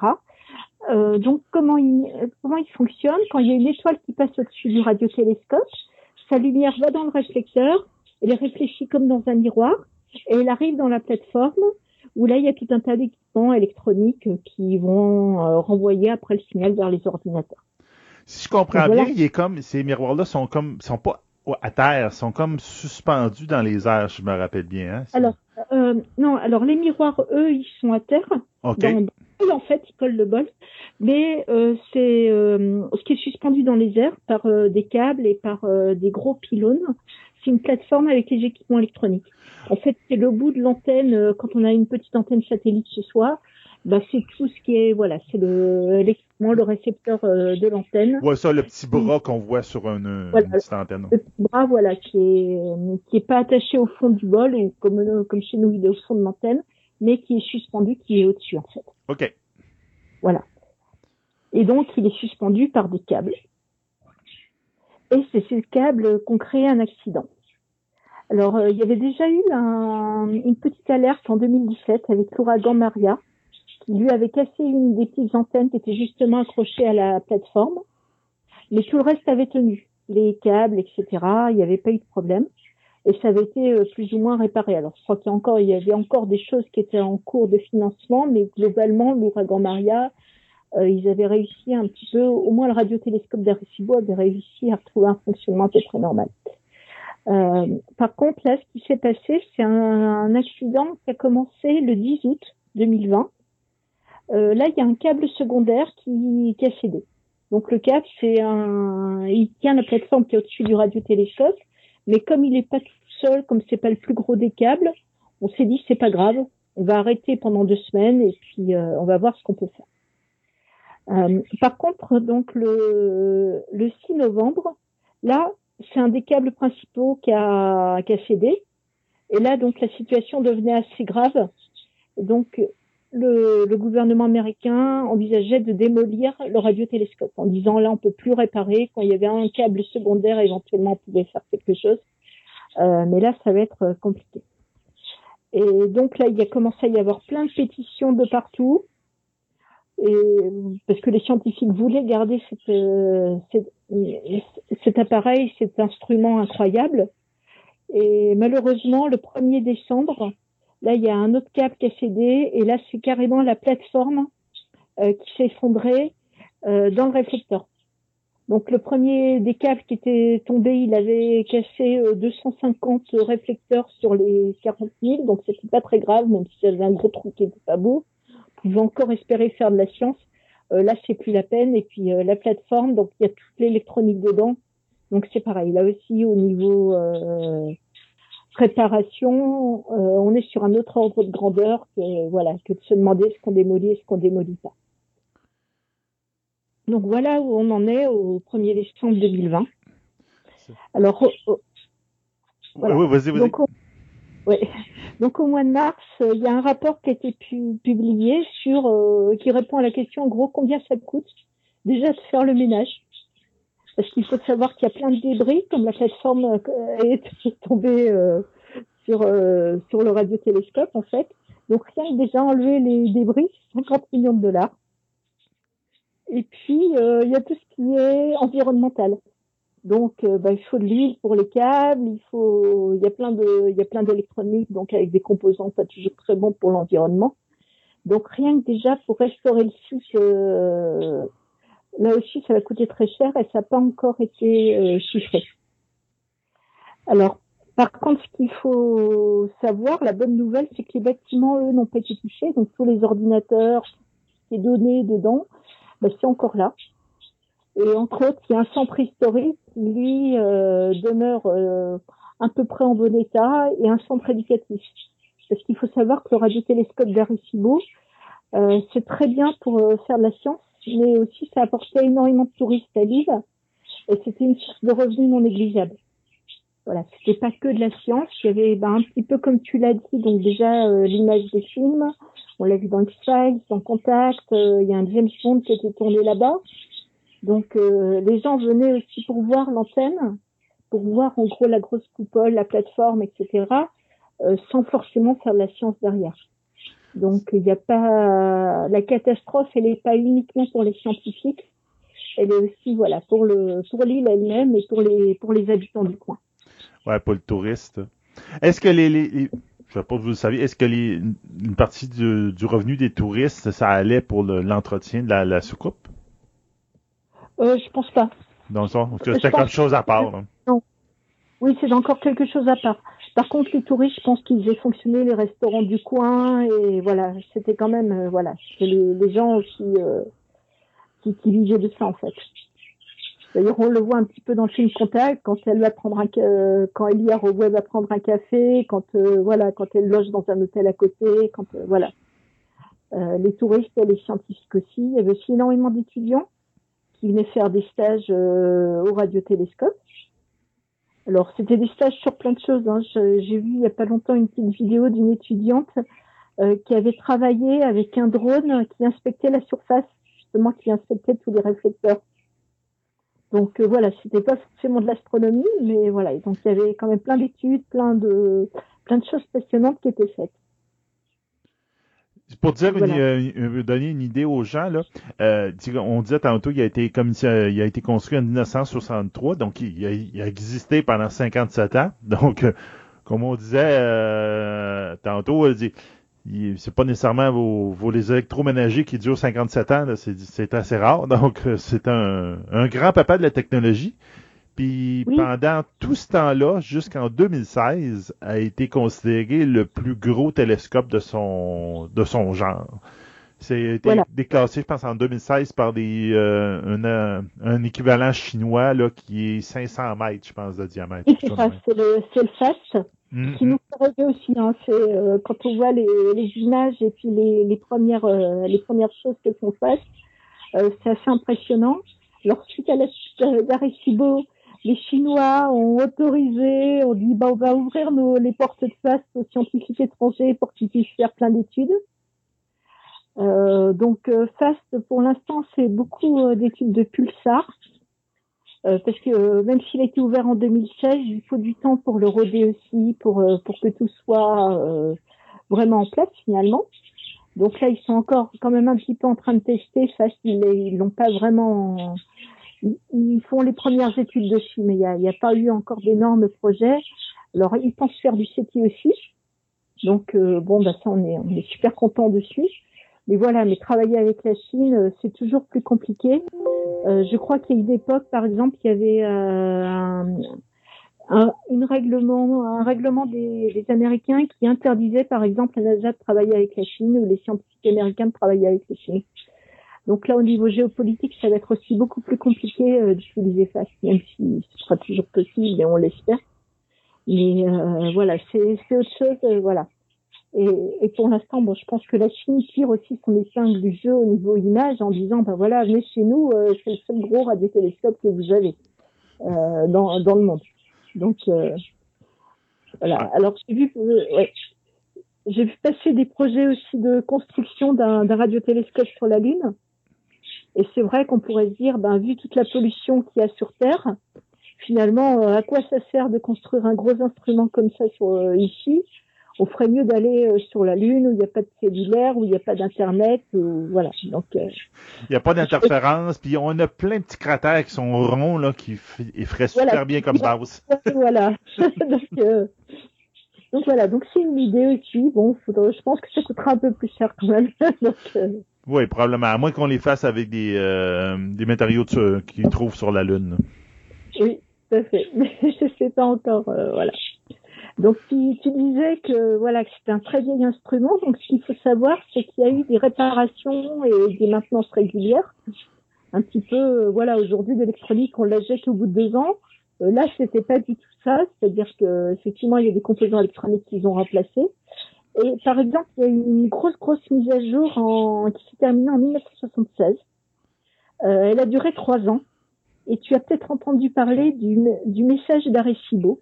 Oui, et donc, c'était à la fin de cette mise à jour, en fait, que Frank Drake, qui était à l'époque euh, directeur de, de l'Observatoire d'Arecibo, qui s'appelait le NAIC, a dit, ah bah, tiens, qu'est-ce qu'on va faire pour fêter l'événement? Et donc, c'est sa, son assistante, Jen Allen, qui a dit, ah bah, tiens, si on envoyait un message euh, aux extraterrestres. Et Drake a dit, mais alors, pourquoi pas? Mais son idée, c'était de le garder secret. C'est-à-dire qu'il y allait avoir 250 euh, invités pour la cérémonie. Et donc, il voulait envoyer ce message, mais sans le dire aux invités, un petit peu comme la bouteille de champagne qu'on casse sur la coquille d'un bateau, mais que ce soit une surprise. Donc, il a travaillé sur ce message, mais uniquement avec un. Et donc voilà, ils ont construit ce, ce message. Alors pour ceux qui qui, l'ont pas vu, bon, sur ce message d'arrivée, on le trouve facilement. En gros, on commence par expliquer les nombres binaires euh, de 1 à 10. Après, on va donner les, les, les éléments chimiques qu'il y a dans, le, dans notre ADN, le carbone, etc. Euh, on va donner des, on va, il y a un dessin d'humain, il y a un dessin du radiotélescope. Voilà, donc euh, c'est un message. Euh, euh, je pense que je décide quiconque de pouvoir le déchiffrer sans savoir ce qu'il y a derrière. C'est-à-dire qu'il faut quand même être un peu spécialiste et se dire oui, oui, d'accord, ce message, il nous dit ça. Voilà. Parce qu'en gros, c'est un petit dessin, c'est des 0, des 1, c'est pas si facile de, de le trouver. Mais on retrouve quand même ce côté un petit assez intéressant d'Arecibo, c'est le côté éducation et le, côté historique. C'est-à-dire que ce message, bah, finalement, c'est un dessin d'humanité alors bon, on ressemble pas tous au petit Gugus qui a été dessiné, on n'est pas tous capables d'écrire du champ binaire, mais voilà, mais voilà, c'est nous. Et euh, une fois, il y avait quelqu'un qui disait, ah, mais le, dessin du radiotélescope, en bas, on dirait le logo de Gmail, qu'est-ce que c'est que ça euh... On y voyait presque une conspiration. Bon, en 76, Google n'existait pas encore. Euh, je l'apprends à regarder un peu le message, la version visuelle du message. Ça ressemble quasiment à un, jeu vidéo euh, de Pac-Man, ou en tout cas de, de, de, cette époque-là. Là. tout à fait. On est loin, effectivement, du petit bonhomme tout nu puis de la petite bonhomme tout nu de, qu'on avait mis sur Voyager. oui, tout à fait. Voilà. Et puis quand tu regardes ça pour le déchiffrer, à part dire, ah bah tiens, il y a un bonhomme, ah bah tiens, il y a un bol en bas. Voilà, s'il y a un système solaire que tu peux éventuellement reconnaître euh, avec une, une petite planète, la troisième, qui est un peu décalée et qui, euh, dit ah voilà, c'est parti de là. Oui, effectivement, c'est Wouh! OK, oui. Genre, euh, pour ceux qui vous seraient intéressés, tapez message à Arisibo et allez voir sur Wiki, là, vous allez voir le petit dessin. Là, c'est, euh, En tout cas, c'est, c'est, particulier. voilà, tout à fait. Et donc, c'est envoyé vers un amas globulaire à 25 000 années-lumière, je crois. Donc, on n'attend pas une réponse tout de suite. Quoi. Le, temps que ça arrive, s'il nous répond, il faudra 25 000 ans encore. Donc, peut-être dans 50 000 ans, s'il a été reçu. Donc l'idée c'était vraiment de tester, euh, ben déjà de faire la fête en gros, euh, surprendre les 250 invités euh, le jour de l'inauguration. Mais aussi tester un nouvel appareil qui était un radar, donc qui était la, la, capacité justement d'envoyer un message. voilà, pour, pour voir si ça marchait. Parce qu'Arecibo utilisait pas mal ça pour étudier la Lune. C'est-à-dire on envoie un laser sur la Lune ou un signal sur la Lune et puis on regarde ce qui, au bout de combien de temps il nous revient et comment il a été déformé. Donc voilà, donc le, radar est, aussi utilisé en astronomie euh, pour faire ça. Voilà. Et si on veut parler aussi un peu de science, parce que je m'aperçois que j'en ai pas parlé, euh, ce que fait Arecibo, donc il étudie l'ionosphère, donc la, une partie de l'atmosphère terrestre. Donc il a cette fonction euh, LIDAR, radar qui, qui elle fonctionne encore, heureusement. Donc tout n'est pas cassé non plus, et puis l'équipe de l'ionosphère se fait encore. Donc c'est pareil, il y a une petite antenne de 12 mètres qui, elle, fonctionne. En 12 mètres, c'est pas énorme, on va dire. Euh, voilà. Par contre, tout ce qui était astronomie planétaire, euh, l'étude des astéroïdes, ça marche euh, plus du tout. Donc voilà. Oui, parce qu'au début, je pense qu'il avait été euh, subventionné par la défense américaine pour détecter des missiles. Ah, tout à fait. Tout ce qui est radar, euh, en général, il y a, y a les deux. Et on va faire de l'astronomie, mais derrière, il y a, y a aussi ce, ce côté de, de, surveillance du, ciel. Et, et c'est d'ailleurs un peu ce côté surveillance que SETI a utilisé. Euh, parce qu'Arecibo, donc, comme on peut pas tourner l'antenne de 305 elle est là, elle est dans le sol, donc on peut pas l'orienter euh, pour recevoir, euh, pour observer quelle étoile. Il faut attendre que l'étoile passe au-dessus. Et donc, pour CETI, ce qui nous a intéressé, c'est de faire ce qui s'appelle du piggyback ou du CETI parasite. C'est-à-dire, on laisse les collègues astronomes étudier des planètes, étudier des galaxies, étudier des quasars, étudier ce qu'ils veulent. Et puis, nous, on récupère les données. On va voir ce qu'il y a dans les données, s'il n'y aurait pas un signal extraterrestre. Et donc, pour ça, ben, il faut déjà récupérer toutes les, toutes les informations. Donc, il faut récupérer les données. Donc, ça, on peut, on peut le faire mais surtout, il faut les analyser. Et ben, ça fait une grande, grande quantité de données à analyser. Et en 99, donc c'est des ingénieurs à Berkeley, à l'université de Berkeley, qui ont dit ben on va découper toutes ces petits tas, on va les donner euh, aux internautes. Et chacun va en étudier un petit bout, il va nous le renvoyer. Donc c'est cette idée comme ça qui a donné naissance à un projet qui s'appelle SETI Atom, où là il y a eu des millions d'utilisateurs à travers le monde. Donc, euh, il y a pas mal de gens qui ont eu un petit bout d'Arecibo, un petit bout des données d'Arecibo dans leur ordinateur, en fait. Je me rappelle de ce, cette vague-là. C'était comme un, pour le monde qui ne comprenne pas, là, c'est comme un, un screensaver qui était sur ton, ordinateur. Donc, à la place de ton ordinateur, tu dis, bah, il n'y a personne qui l'utilise, je vais faire de dos. Mais lui, à la place de faire de dos, ben, tu voyais les données de, de qui se faisaient analyser par ton, ordinateur pendant que tu l'utilisais pas. Donc, c'était un moyen comme d'utiliser le temps mort des ordinateurs de monsieur tout le monde. Puis une fois qu'il avait fait l'analyse, ben, whoop, il envoyait, il en en cherchait d'autres, puis il refaisait les analyses, etc. Ça avait été une grosse vague, en tout cas. Côté scientifique où j'étais, là, euh, à peu près tout le monde avait ça, jusqu'à ce qu'ils euh, disent, hey, ça utilise beaucoup de bandes passantes, puis on n'en a pas, là, mais à la job, on l'utilisait à ce moment-là à la maison vraiment, là, mais euh, ça a été pendant longtemps où est-ce que j'étais, où je travaillais, à peu près tous les, les appareils faisaient, avaient ce screensaver-là qui, qui marchait. Il y, avait un côté très course de Formule 1 au début, je me rappelle, c'était celui qui calculait le plus. Donc je me rappelle que ça avait été un petit peu décevant parce que je me disais, ah ben tiens, tout le monde va s'intéresser à ce qui est une transformée de Fourier, tout le monde va s'intéresser à ceci, à Recibo.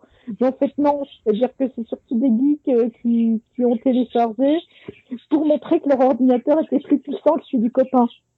C'est-à-dire, il se fichait absolument de trouver un signal ou pas. Mais ce qu'il voulait, c'est calculer le plus possible et de rendre le plus vite possible les unités, etc.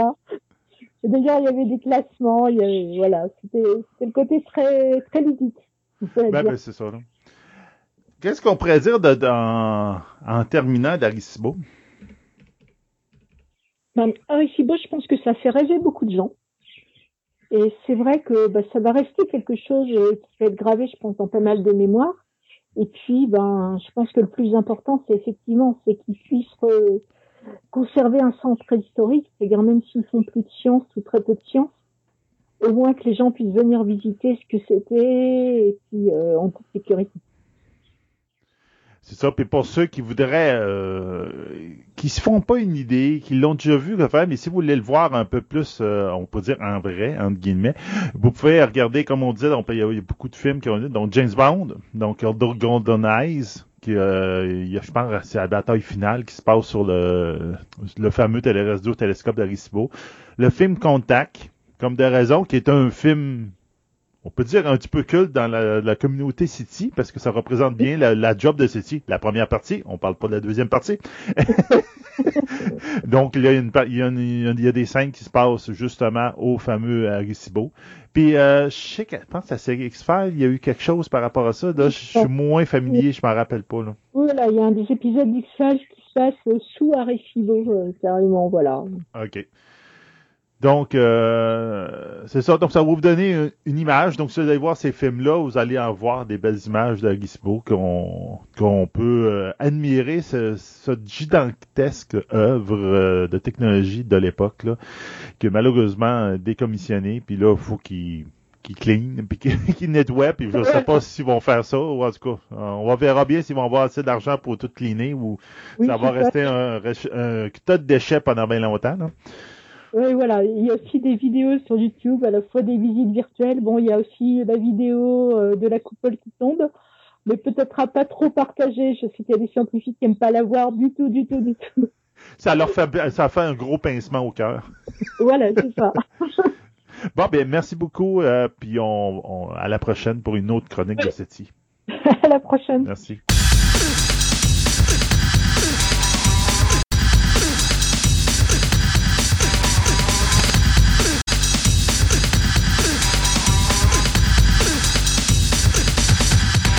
Ce segment de nouvelles vous est présenté par TPM Hobby Collection, la boutique idéale pour nourrir toutes vos passions. Qu'il s'agisse de timbres, monnaies, cartes de sport, cartes Magic, des figurines, du comic book, voire même des cartes Pokémon, TPM Hobby Collection a décidé de se réunir à un seul endroit afin de vous donner le meilleur service possible. Vous pouvez aller voir leur local au centre commercial Fleur de Lys au 550 boulevard Wilfrid Amel, Québec, ou tout simplement aller visiter leur site web à boutique-tpm.com.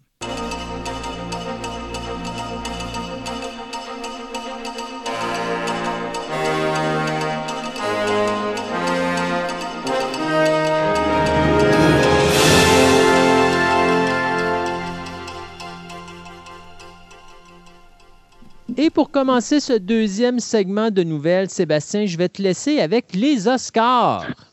Donc, on n'a pas eu beaucoup, beaucoup de surprises avec les Golden, qui a, les nominations et les gagnants de Golden. Donc, ça, comme les Oscars ont pas mal suivi, ils n'ont pas, pas, fait de vagues, mettons. donc, le meilleur euh, film, c'est Nomadland. Euh, le best actor, ouh, Anthony Hopkins oui, pour The Father. Qui était, euh, ouais, parce qu'il y avait beaucoup de monde qui pensait sincèrement que les Oscars allaient donner le prix à, mon Dieu, Chadwick. Euh, Chadwick. Pour son, avec son décès, tout ça. Mais moi, je pense que c'était une bonne décision de le donner à Anthony Hopkins, qui devient, en passant, euh, ça fait drôle, hein, j'ai fait une... Ouais, c'est ça, j'ai fait la chronique sur Christopher Plummer qui avait son record, mais là, il vient de faire éclipser son record, malheureusement. Il ne pourra pas le battre plus, plus tard parce que malheureusement, il n'est plus avec nous. Mais Anthony Hopkins, qui devient effectivement l'acteur le plus vu à gagner un Oscar et avoir également une nomination aux oui, exactement. Euh, la meilleure actrice, c'est France McDormand pour Nomadland. Best Director, lui, c'est. Euh, excusez, c'est elle, c'est Chloé Zhao pour Nomadland aussi. Euh, meilleure actrice de support, c'est Yu Jun-hun pour Minari. Le meilleur acteur de support, c'est Daniel Kaluuya pour Judas de Black Messiah. Après ça, on a droit à meilleur film international, Another Round. Ah, le Best Animator Feature, je pense que Christophe est super content avec Soul. Ben, il n'y avait pas de compétition cette année. Il y avait zéro compétition. Puis sais-tu quoi? Je viens de me taper un autre film sur Netflix, The Mitchells versus The Machines. Si tu as la chance de taper ça, c'est déjà, à mon point de vue, là, j'ai hâte de voir, là, mais Luca a énormément de compétition cette année parce que The Mitchells et euh, versus The Machines, c'est excellent. Et euh, c'est un heureux mélange de 2D, 3D. J'ai vraiment tripé sur le visuel et sur l'histoire de fond. Excellent film. Fait que, tu sais, on commence bien l'année. Fait que là, Pixar, cette année, ils ont de la compétition. Mais il n'y en avait vraiment pas l'année passée. Non, non, regarde les autres titres. Là, ah non, c'était horrible. Si, si ça, n'aurait pas gagné, là, je pense qu'officiellement, j'aurais envoyé un, un aux, Oscars. J'avais bien aimé Onward, mais c'est sûr que Soul est meilleur. Ah, mais Soul est euh, meilleur. Puis, tu sais, même encore, tu sais, ils vont gagner d'ailleurs la meilleure musique originale, c'est Soul aussi qui la gagne. Puis la trame sonore de ce film-là est vraiment débile. Et c'est la façon qu'ils ont. Tu sais, tu regardes, tu regarderas, si tu, tu l'as pas remarqué quand tu. La musique. Regarde les cheveux des personnages et le travail que Pixar a mis là-dessus. Et juste ça, ça leur donnait leur score. Il n'y avait pas le choix. C'est ça. Euh, euh, meilleur documentaire, Octopus Teacher. Euh, best, meilleur trame sonore originale, c'est Soul, comme de raison. Hmm. La meilleure chanson originale, c'est Fight for You de Judas and the Black Messiah. meilleur scénario, Promising Young Woman. Original scénario, excusez. Meilleure adaptation, euh, scénario d'adaptation de Father. Euh, cinématographie, c'est Monk. Le best euh, make-up et les cheveux, c'est le de Rainy Black Button. Ça, je le connais pas. ouais, ça, c'est le, le, dernier film de Chadwick. Ah, OK. Ah, est-ce que c'est lui? Euh, meilleur costume, même film encore. Ouais. La meilleure édition, c'est The Sound of Metal. Le, meilleur euh, son, c'est Sound of Metal.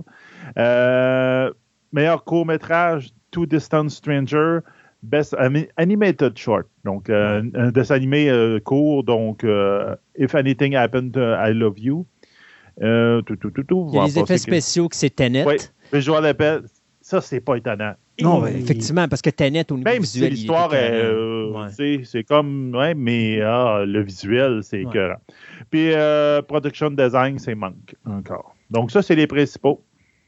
Des Oscars. Ouais, puis moi, je vais y aller avec les Razzies rapidement. D'abord, le film Absolute Proof, qui est un genre de pseudo-documentaire qui essaie de prouver que Trump a perdu ses élections parce que les Chinois se sont mêlés de la chose. Ça a été vraiment très ordinaire comme film. Euh, donc, euh, c'est euh, le film, le pire film de l'année, c'est lui qui l'a gagné. En plus d'être le pire acteur de l'année avec Michael Lindell, l'acteur principal d'Absolute Proof. Donc, lui va chercher ces deux prix-là. Du côté du film Music, eh bien, on va chercher la pire actrice et la pire actrice dans un second rôle, soit Kate Hudson et Maddie Ziegler. au niveau de Borat 2, on va chercher deux prix. Les deux sont donnés au même individu individus, soit euh, Rudy, euh, Giuliani et euh, Rudy Giuliani qui va remporter le prix pour le pire couple à l'écran avec sa braguette ou son zipper si vous préférez. finalement, la pire réalisation, c'est Sia pour le film Music. le pire scénario, c'est 365 DNI. Et le pire remake dérivé ou encore suite, ben, j'y m'y attendais. C'était ça ou c'était Wonder Woman numéro 2. Puis finalement, c'est Dr. Dolittle avec Robert Downey Jr. qui a ramassé le prix du pire remake de l'année. Mais je suis tellement content que Wonder Woman se retrouve là. Et ça prouve que je ne suis pas tout seul à penser que c'est un méchant navet. C'est pas un méchant navet, mais, je pense que le scénario était. Il y avait beaucoup de lacunes. Ça aurait pu être un meilleur film si on avait mis un petit peu moins de blabla et un petit peu plus d'action à travers. Parce que le concept est bien, mais c'est juste qu'on ne sait pas comment le traiter. C'est mal traité, mais c'est pas mal fait parce que le film, au niveau de la réalisation, il est quand même bon. C'est juste le traitement du film qui est pas bon. Hmm les directeurs Henry Joss et Ariel Schulman qu'on leur doit, entre autres, le Project Power, que j'ai commencé le film, mais j'ai pas fini. Je sais pas, il m'a pas accroché, mais ça a l'air qu'il est quand même intéressant. Au moins, tu l'as commencé, moi, je l'ai même pas vu encore. non, J'ai commencé, j'ai dit, ah, on va peut-être essayer ça. Ben, en fin de compte, j'ai fait, ah, je pense que ma lessive, elle m'attend. Ça ressemble à ça. Ça m'a pas accroché. Vont faire quelque chose qui s'appelle Secret Headquarter. On vient d'y attacher Owen Wilson dans un des rôles titres de ça. Qu'est-ce que ça va être? Ça va être un film familial d'action. Donc, euh, on va être basé sur une histoire originale de Christopher Yost. C'est qui Christopher Yost? C'est un des personnes qui est en arrière de Thor Ragnarok puis de Du Mandalorian pour les histoires. Qu'est-ce que ça va être exactement? C'est un jeune garçon qui découvre que, en fin de compte, en dessous de sa maison, bien, bien placé, il y a le quartier secret des plus puissants euh, super-héros euh, du monde. Hmm. Donc, en mettons que euh, sa maison est construite au-dessus de la. Comment ça s'appelait dans le Justice League La, la Tower. Comme, ben, la Justice, c'est pas. oui, ben, en tout cas, le Justice Headquarters, c'est comme en dessous, là, on peut dire. Là. Puis, en fin de compte, euh, ben, il n'y a pas de super-héros, je pense, qui est dedans. Puis là, il y a des super-vilains qui veulent attaquer la base et la détruire. Et donc, il, va recruter ses amis pour essayer de défendre la base contre les méchants. il, appelait ça, il appelait ça le Hall of Justice. Hall of Justice, oui. Mais il y avait aussi la, tour, qui, le, satellite qui se promenait, c'était... Euh, le Watchtower. Watch, Watchtower, c'est ça que je cherchais. Donc, euh, qui va produire ça? C'est Jerry Bruckheimer qui va être en arrière pour produire. Donc, encore là, un gros nom. Donc, ça peut être intéressant. Ben, on s'entend que ça va être un film pour enfants. Je m'attends à la Spy Kid, puis ça fait même. Euh, avec Bruckheimer, non. Ça va être un film à l'Armageddon rempli d'action et de bing badaboum, mais avec, tu sais... Ben, Des jeunes.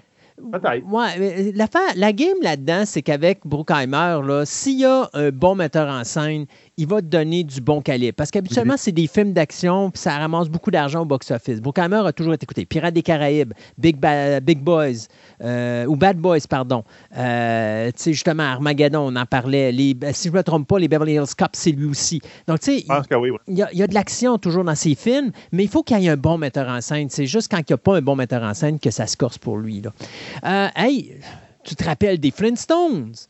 Ben oui. Hein, les pierres à feu. Ben, si je te disais que notre chère amie Elizabeth Banks, cette femme qui a osé nous donner ce navet Charlie's Angels au cinéma, euh, en tout cas, la dernière version de Charlie's Angels, c'était pas terrible. Le problème d'Elizabeth Banks dans ce film-là, c'est qu'elle a voulu montrer que les femmes pouvaient être au pouvoir en bitchant les hommes, ce qui n'est pas nécessairement la meilleure façon de faire un bon film. Hein. On l'a vu bien sûr avec un film comme les Ghostbusters, ça n'a pas marché. C'est pas parce qu'il y a juste des femmes en arrière que ça va être bon, puis j'ai rien contre les femmes au, au pouvoir, c'est pas ça que je dis.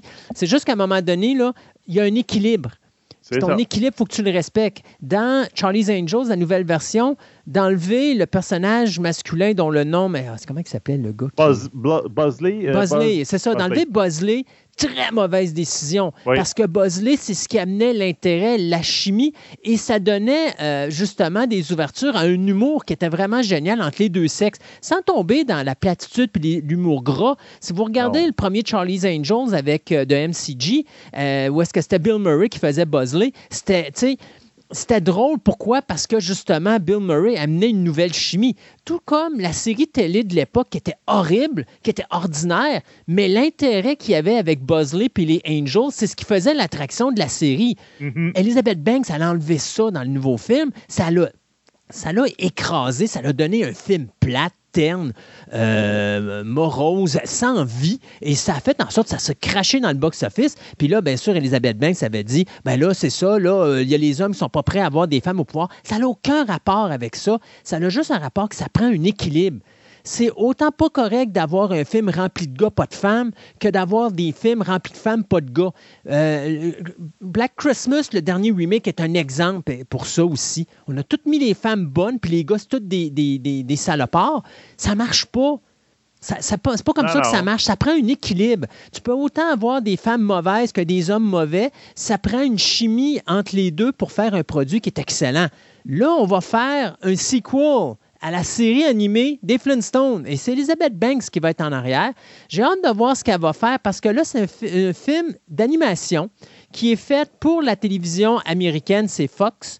Euh, donc, probablement soit Fox ou encore le CW. Restera à voir où est-ce que ça va s'en aller. Euh, c'est fait avec la Warner Brothers parce que ça fait déjà deux ans qu'elle travaille sur ce projet-là.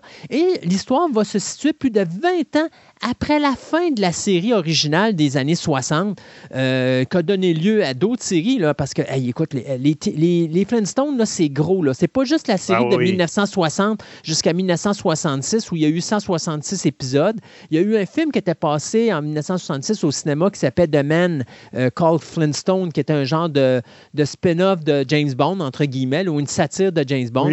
Mais on a eu une multitude de séries télé qui ont été faites dans les années 70, 80, 90 et même 2000. Euh, la dernière est en fait justement cette année qui s'appelait euh, Yabba Dabba Dinosaurs avec Dino. Euh, on a eu le film de Spielberg en 94, la suite de ce film-là qui est un prequel qui avait été fait en 2000, qui était Viva Rock Vegas. c'est un gros univers, les Flintstones. Alors là, bien, on se lance là-dedans, sauf que ça va se passer 20 ans après la série animée original. Et euh, là, on va suivre, bien sûr, les aventures de Peebles, donc la fille de Fred et Wilma. Donc, Fred est sur le bord de la retraite. Et ah! Boum Boum en français. Oui, exact. C'était Agathe, exactement. Donc, Fred est sur le bord de la euh, retraite. Et puis, euh, du côté de Agathe ou de euh, Peebles, bien, elle qui est maintenant dans la vingtaine, veut lancer sa propre carrière alors qu'on est à, à, ce moment où l'âge de pierre va céder sa place à l'âge de bronze et que les habitants de Bedrock, dont ça va être le titre de cette série-là, Bedrock, ou de ce film plutôt, vont avoir du mal à s'adapter à cette nouvelle évolution. Donc, il n'y a pas vraiment de date de sortie pour la série, mais c'est quand même quelque chose qui va être peut-être intéressant à regarder. Si Mme Banks ne fait pas encore son bad trip de, de, de, féminisme, si je pourrais dire ça. C'est ça. Ben, déjà là que Boom Boom ne soit pas là, là Ouais, c'est puis Boom Boom, c'est comme c'était le personnage qui était à côté d'elle, mais je pense qu'elle a éliminé Boom Boom parce que Boom Boom prenait toute la place étant donné qu'il est extrêmement fort. Euh, en tout cas, j'ai bien hâte de voir ce que ça va donner ce petit film de euh, Flintstone ou encore si vous préférez Bedrock. Il peut-être il va être rendu un douchebag. Oh, je sais pas. On verra ça, va jouer, ça va jouer dans cette ligne-là. Elle va perdre encore. J'espère que. Tu sais, moi, je me rappelle quand le film Charlie's Angels a fait un flop, là, quand elle a dit au monde ah, c'est parce que vous n'êtes pas prêts, les hommes, à recevoir des femmes au pouvoir. Elle s'était fait ramasser parce que les gens, ils n'arrêtaient pas de dire T'as pas compris, là. C'est pas parce que c'était juste des femmes qu'on est contre. C'est que ton film, il est juste mauvais il n'y a pas rien, il n'y a pas de dynamique, il n'y a pas de chimie, il n'y a rien entre tes personnages. C'est normal. Il manquait quelque chose d'important. Je ne dis pas que l'homme est important dans l'équation, je dis juste. C'est autant. C'est un des facteurs. C'est un des facteurs. C'est comme si tu écoutes un film juste avec des gars, il va manquer quelque chose. Il va manquer l'intérêt féminin. Pourquoi? Parce que ça fait, ça fait une chimie, parce qu'il y a une, y a une différence de, de, de façon de penser et ça amène un choc culturel qui est important pour l'intérêt du produit. C'est ce qui manquait dans Charlie's Angels. Il ne faut pas qu'elle leur fasse la même niaiserie avec Flintstone, s'il vous plaît. Tom Hanks, il a fait euh, quand même euh, des bonnes collaborations avec Amazon. On s'entend qu'initialement, euh, son fameux film Greyhound, que j'ai beaucoup, beaucoup aimé, n'était pas supposé de passer sur Amazon. C'est juste qu'il a été mis à l'encan pour Amazon. Mais en fin de compte, ben, un autre film qui va être attaché, qui initialement, il y, a toute une saga autour. C'est un film qui était dirigé par euh, Miguel Sapochnik. C'est qui ça? Ben, c'est quelqu'un qui, entre autres, on l'a connu. Il a dirigé certains épisodes clés des dernières saisons de Game of Thrones. Donc, euh, quelqu'un, un directeur, mettons, euh, qui a quand même l'expérience puis qui fait quelque chose de bien intéressant. Elle était supposée de sortir quelque chose qui s'appelait BIOS, qui est un film de science-fiction quand il, était, il devait être sorti en août, à cause, mais à, cause de la COVID, tout a été changé, tout a été reporté. Puis c'est drôle, en rapportant, le film a passé du titre BIOS au titre Finch. Donc. Le BIOS, BIOS a pogné la COVID puis a changé ses lettres. C'est comme quelque chose de même. Là, c'est un peu étrange. Donc, euh, puis là, finalement, ben, c'est ça. Donc, là, euh, BIOS, c'était supposé d'être sorti par Universal. Puis finalement, Finch va être sorti sur Apple TV. Plus. Donc, je ne sais pas si le plus, le plus est important ou pas. Je ne sais pas. Mais ben, c'est Apple Plus, c'est le, streaming, le nom le streaming. c'est ça, c'est comme ça qu'il s'appelle. Euh, ce qui est intéressant, c'est que le film est produit par Steven Spielberg avec Ambling hmm. Entertainment en arrière. Justement, il a gagné les il a été mis à l'encan. Dernièrement, c'est comme ça que ça marche. Ils mettent les films, ah, je peux pas le passer nulle part dans les cinémas, ben, je vais le mettre à l'encan, puis ça a l'air que c'est Apple qui l'a gagné. Je pense qu'Amazon était très, très proche. Et donc, ça va suivre le personnage de, de Hanks, qui est un ingénieur en robotique, qui, pour survivre à un apocalypse, s'enferme pendant au moins dix ans dans un bunker. Ayant du temps libre, il construit un robot dont la voix va être faite par Caleb Andrew Jones, ayant comme but de prendre soin de son chien après qu'il va être mort. Donc, j'ai l'impression qu'il suppose qu'il va mourir avant son chien, puis que pour être sûr que son chien survive plus longtemps que lui, ben, il conçoit un robot par rapport à ça. Donc, grosso modo, ça va être effectivement l'histoire d'un homme, son chien et son robot qui essaient de coexister entre eux autres dans un monde post-apocalyptique. Mettons, comme pitch de vente, J'espère qu'il y avait d'autres choses autour de ça parce que ça oui, fait. Mais il y avait deux noms. Il y avait Spielberg puis Tom Hanks. Puis là, les gens ont dit Ah, c'est de l'argent en banque, c'est sûr. C'est de l'argent en banque, c'est sûr. Parce que juste ça, tu fais.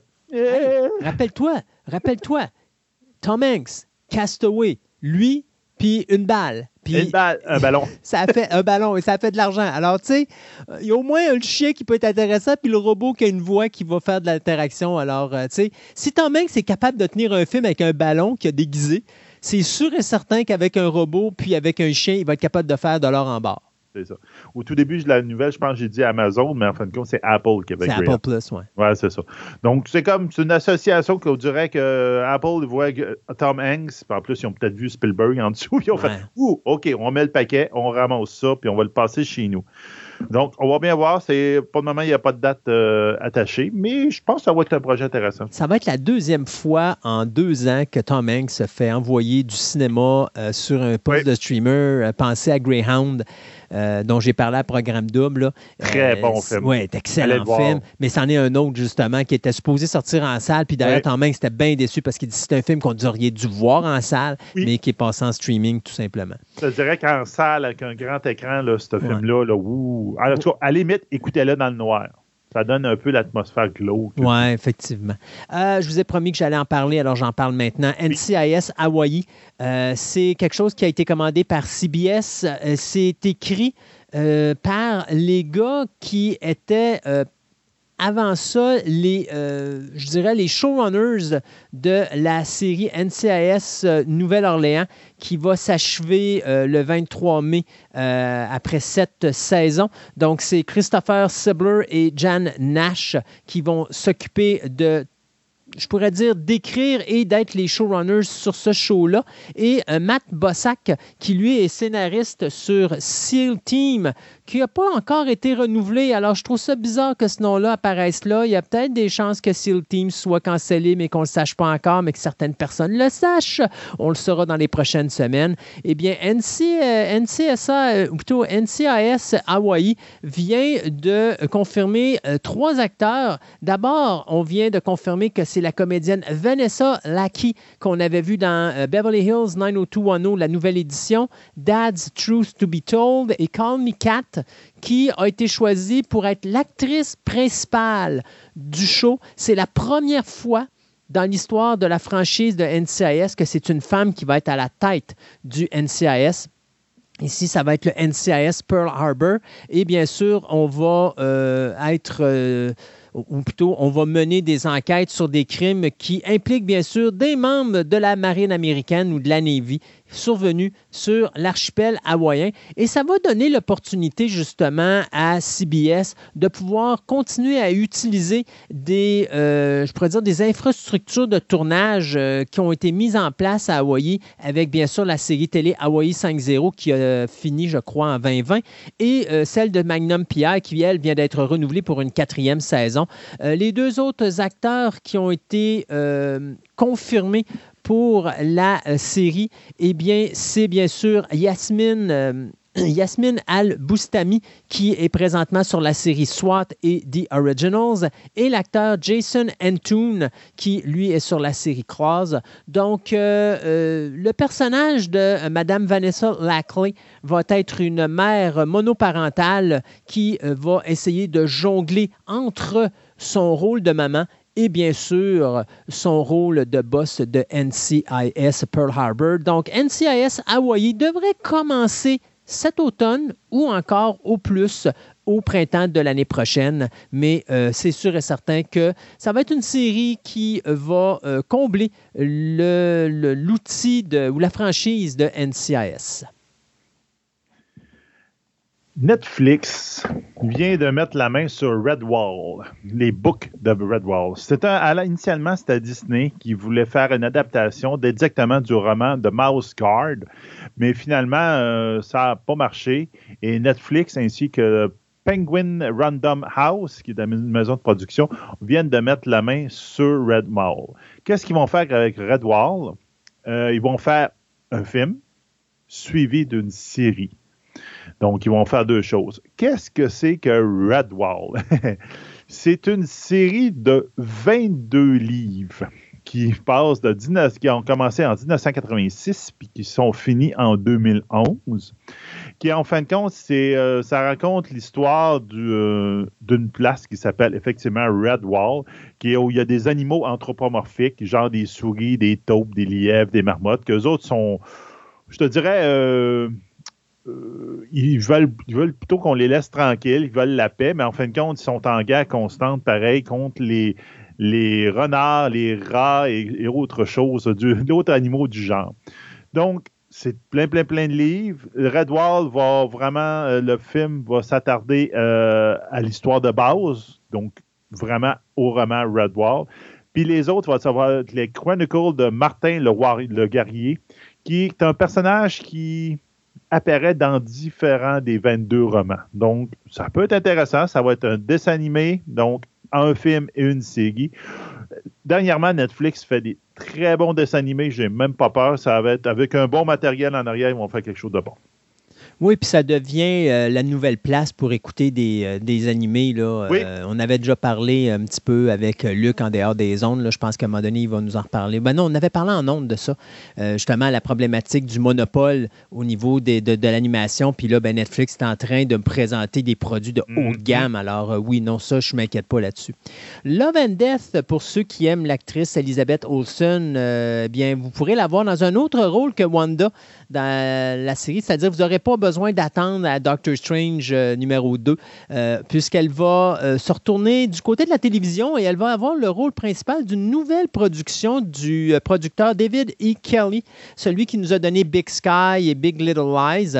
La série télé, va, ou c'est la mini-série, si on pourrait dire, va s'appeler Love and Death et ça va être commandé par HBO Max. Donc, c'est basé sur le livre Evidence of Love, A True Story of Passion and Death in the Suburbs. Et ça raconte l'histoire d'une femme qui s'éprend euh, d'une autre femme et soudainement, euh, cette deuxième femme-là, qui euh, est Betty Gore, va être assassinée et la, première femme qui va être interprétée par Elizabeth Olsen, qui est Candy Montgomery, elle va être accusée et soupçonnée d'avoir tué cette femme-là, mais de l'avoir tuée avec une hache. Et euh, finalement, bien, euh, elle va être acquittée, euh, parce que c'est une histoire vraie, cette histoire-là. Donc, elle va être acquittée devant les tribunaux, mais on a toujours été certain que cette femme-là avait été responsable du meurtre de Betty Gore. D'ailleurs, un peu comme Lizzie Borden. Lizzie Borden qui avait été accusée d'un crime, puis finalement, on disait qu'elle était, elle était innocente, mais bon, on était persuadé qu'elle avait qu'elle était vraiment la personne responsable. C'est Leslie Linka Glatter qui va réaliser cette série limitée qui va être produite par Lionsgate et donc diffusé sur HBO Max probablement dans le courant de 2022. Euh, on va avoir droit à une autre, euh, en tout cas, une autre série qui a l'air d'être inspirée de, l'univers de H.P. Lovecraft, Cthulhu. On avait eu droit justement à euh, Lovecraft Country. Oui. Malheureusement, moi, j'avais été déçu pour l'univers de Lovecraft parce qu'il y a, il, je dirais, il frôle mais à un moment donné, il s'en va un petit peu n'importe où. Puis là, comme, en tout cas, j'ai pas été satisfait bien bien par la série. On a une nouvelle, on va regarder ce que ça va donner. Ça va s'appeler Gordon Hemingway and the Realm of, of Toulouse. Euh, qui est en arrière de ça? C'est ça va être dirigé par Stephen Bristol. Stephen Bristol, pour ceux qui se demandaient, ben, c'est la personne qui est en arrière de, la série sur euh, Netflix See You Yesterday. Donc, qui est un, il a eu quand même un bon succès. Ça peut être intéressant. On va regarder ce que ça va donner. Qu'est-ce que ça va compter, cette histoire-là? Ça va parler d'un Américain euh, à noir qui, euh, ce qu'on appelle un gunslinger, je pense un tireur d'élite. Quand dans le Far West, quand on parlait d'un gunslinger. Oui, c'est un tireur d'élite, c'est ça. Oui, c'est un tireur, d'élite. En 1920, qui va euh, s'associer avec une princesse euh, guerrière de l'Éthiopie qui s'appelle Zanabé pour essayer de secourir quelqu'un qui a été kidnappé par un ancien mâle. Donc, on voit quelque chose d'époque, 1928, tombe dans l'époque justement de que toutes les HP Lovecraft ont été écrits. Euh, ça peut être intéressant. J'espère qu'ils vont rester dans le sujet du monde de Cthulhu, puis jouer avec la, justement la folie, puis de même. C'est ce qui est le plus important, je te dirais, dans l'univers de Cthulhu. Le script original avait été écrit euh, par Hanks Woon, mais ils ont été révisés après ça euh, par Frederica Berley. Donc, ça peut être intéressant. On n'a rien, rien, rien en ce moment de plus qui a été indiqué. HP euh, Lovecraft, dernièrement, je te dirais qu'il commence de plus en plus à avoir la cote. Euh, dans le sens que tu avec Color Outer Space, puis etc. Il y a quelques œuvres qui commencent. Moi, j'espère toujours le Mountain of Madness avec des del Toro, mais bon, regarde, je ne sais pas si ça va arriver un jour. Un jour, peut-être, peut-être. Et puis moi, je vais finir notre segment de nouvelles avec Billy the Kid, donc euh, la chaîne Premium Epix qui vient de confirmer que le scénariste, producteur Michael Hurst, qui nous avait donné The Tudors, qui nous a donné également la série Vikings, qui vient justement de s'achever euh, après six saisons, euh, eh bien, le showrunner britannique va travailler sur une nouvelle série, si on pourrait dire, qui va s'appeler Billy the Kid. Avant ça, bien sûr, il va travailler sur l'espèce de spin-off de Vikings, là, qui va s'intituler Vikings euh, Valhalla. Et il va également travailler sur The Plague Year, qui est une mini-série sur la peste qui a frappé l'Angleterre au 17e euh, siècle. Puis ça, ça va être fait pour History Channel. Mais dès qu'il a terminé ces deux productions-là, il s'en vire de bord et là, il va faire l'histoire ou le récit historique sur la vie du célèbre bandit américain euh, William H. Bunny qui, euh, on va le voir depuis ses modestes origines irlandaises jusqu'à ses premiers faits d'armes de cow-boy et de bandit à la frontière américaine, jusqu'à son rôle décisif dans la guerre du comté de Lincoln. Donc, c'est une première saison de huit épisodes qui va être en partie réalisée par le metteur en scène Otto Bathurst, celui qui nous a donné euh, Peaky Blinders et euh, Is Dark Materials. Donc, il n'y a pas vraiment de date encore prévue pour cette série-là, mais si des fois vous êtes, ça vous tente pas d'attendre après ça pour voir Billy the Kid, mais vous pouvez toujours aller voir le film euh, fait pour la télévision qui mettait en vedette Val Kilmer en 89, Billy the Kid. Ou encore, vous pouvez toujours aller voir le film de Sam Peckinpah, Pat Garrett and Billy the Kid qui mettait en vedette Chris Christopherson. Ou encore, si vraiment vous voulez avoir du fun, il y a toujours moyen d'aller voir Emilio Estevez et euh, ses Young Guns 1 et 2, euh, dans lequel il fait un Billy the Kid tout à fait débile. Alors, c'est une série qui s'en vient sur Premium. Euh, pas sur Premium, pardon, mais sur Epix.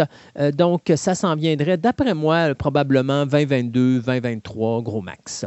On s'arrête le temps de chronique et on vous revient en fin d'émission avec notre table ronde et ce qu'on a mis sur le Twitter.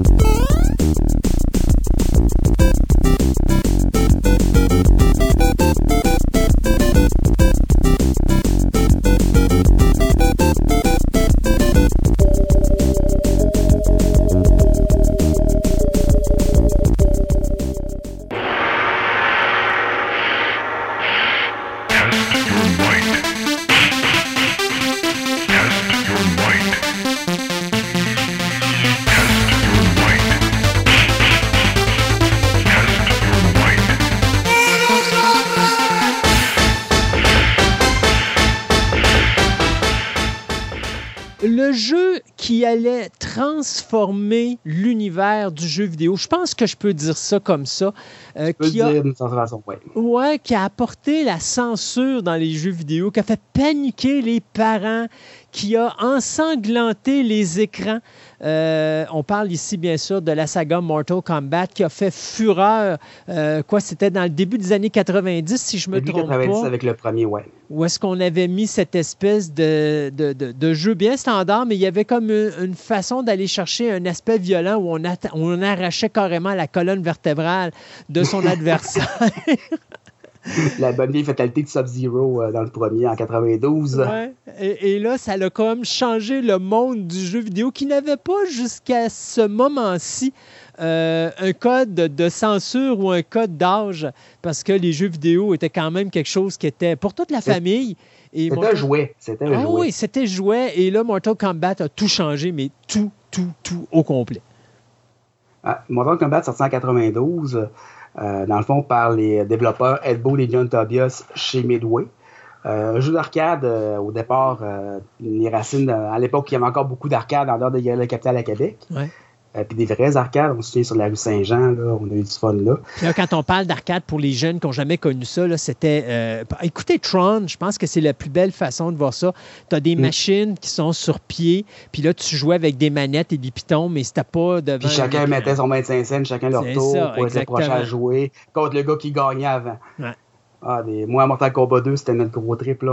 Toute la gang de jeunes euh, dans mon village, on, arrivait à la seule euh, borne d'arcade en basic du village qui était Mortal Kombat. Puis on jouait des heures et des heures. On a passé des 25 scènes. Il y en a plus, je pense, euh, aujourd'hui. Hein? Il en reste ça encore? Il en reste À Québec, il en reste une au Capital dans, le méga... dans le méga parc. par contre, il n'y a pas grand-chose. On, se dit, les jeux, les jeux d'arcade, ça de mourir. La seule place que c'est encore prominent, je dirais, c'est au Japon où il y a des énormes arcades encore, mais même là, c'est plus ce que c'était. Puis surtout avec le COVID, ça aide pas parce que le COVID, ça a empêché les gens d'aller s'amuser là. Je veux dire, euh, un endroit où c'est qu'on va en groupe euh, jouer au billard puis euh, jouer aux jeux d'arcade avec des 25 cents en gang, c'est pas tellement conseillé en ce moment, je dirais. Hey, dis-moi si je me trompe, mais dans le temps que je travaillais dans un club vidéo, parce que les années, fin des années 80, début des années 90, c'est la période où moi j'ai travaillé dans les clubs vidéo. Puis quand on avait présenté le jeu de Mortal Kombat, je me rappelle que le vendeur me disait c'était à l'époque quelque chose qui devait mettre en vedette Jean-Claude Van Damme ou qui devait être créé pour Jean-Claude Van Damme. Euh, mais je sais que Jean-Claude Van Damme était, était, avait un rapport avec Mortal Kombat. Puis je me demande même si le film Bloodsport n'avait pas été euh, en, lien avec ça. Est-ce que je me trompe? Tu as tout à fait raison. Euh, dans le fond, l'inspiration de Ed Boon et John Tobias, qui, sont les créateurs, vient de Bloodsport. Quand ils ont vu Bloodsport, ils se sont dit Mon Dieu, il faut faire de quoi avec ça. Euh, donc, le personnage de Johnny Cage euh, est carrément une référence à Jean-Claude Van Damme, GC, Johnny Cage, Jean-Claude. le personnage est pratiquement identique. Il est un peu la vedette d'Hollywood qui va se battre dans le tournoi Mortal Kombat.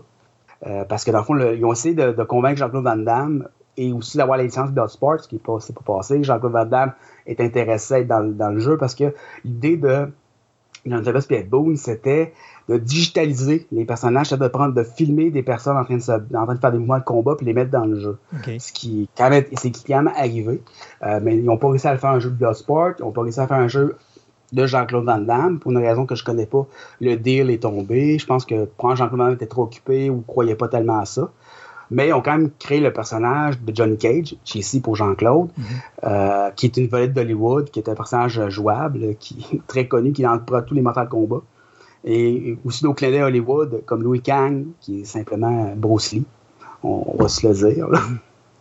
Euh, donc, Mortal Kombat a inspiré aussi beaucoup des légendes chinoises et euh, beaucoup aussi des vieux films de Kung Fu et des. comment je pourrais dire ça? Des, légendes autour du Shaolin, des, temples Shaolin. Est-ce que c'est le premier jeu de combat un contre un de la sorte, c'est-à-dire que tu as un adversaire à gauche puis un adversaire à droite, puis ils se rentrent dedans, ou il y en avait eu d'autres avant? Non, il y a eu Street Fighter avant ça, Street, Fighter, 1 qui était un des premiers. Il y a eu euh, Classic King of the Fighters. C'était moins des, des premiers. Euh, par contre, puis c'était pas non plus le plus original parce que chaque personnage avait les mêmes coups mm. en dehors des coups spéciaux et des fatalités. Euh, ce qui venait de nouveau à cette époque-là, c'est l'énorme l'énorme quantité de violence et de sang. Euh, parce que tout saignait, c'est pas compliqué. Euh, puis euh, les fatalités qui étaient tout à fait nouveaux et les personnages digitalisés. Dans le fond, ce qu'on a fait, c'est qu'on avait filmé des acteurs dans faire chaque mouvement, puis on les avait mis dans le jeu. donc, ça amenait un niveau de réalisme qui était autre que Street Fighter, qui était très très cartoon. Donc, on était dans, le réalisme et dans l'extrême violence. Mm-hmm. Euh, en 92, avec Doom en plus, euh, on peut dire que les parents ont commencé à paniquer et comme d'habitude nos amis du Congrès américain aussi. Euh, nos plus rités amis du Congrès américain ont décidé qu'il fallait commencer à gérer un peu mieux comment on codifiait les jeux vidéo à cause de Mortal Kombat. Donc, ça a mené à la création de le qui est l'Entertainment Software Rating Board, en 93 ou 93, c'est ça. Euh, qui a commencé à réguler un peu. Euh, tu sais, qu'on voyait un petit signe M ou 17 et plus à côté, ben c'est à cause de Mortal Kombat. Donc, euh, c'est les parents qui n'écoutent pas les vendeurs dans les, jeux, dans les magasins de jeux vidéo en disant Votre enfant, il a 8 ans, il ne peut pas jouer à Grand Theft Auto, c'est marqué 17 ans et plus ou mature, puis qu'il l'écoute pas, ben c'est j'espère que c'était pas les mêmes parents qui chialaient Mortal Kombat à l'époque. ben, c'était peut-être les enfants, euh, justement. Les enfants qui, ouais, c'est ça, qui, aujourd'hui, à l'époque, chialaient pas, mais qu'aujourd'hui, ils chialent parce que leur kids jouent à des jeux qui n'ont pas de bon sens. mais euh, euh, dis-moi si je me trompe, tu pouvais pas jouer à la version sanglante avec facilité parce qu'il fallait que tu ailles un code spécial pour pouvoir avoir accès à ce, à ce niveau-là.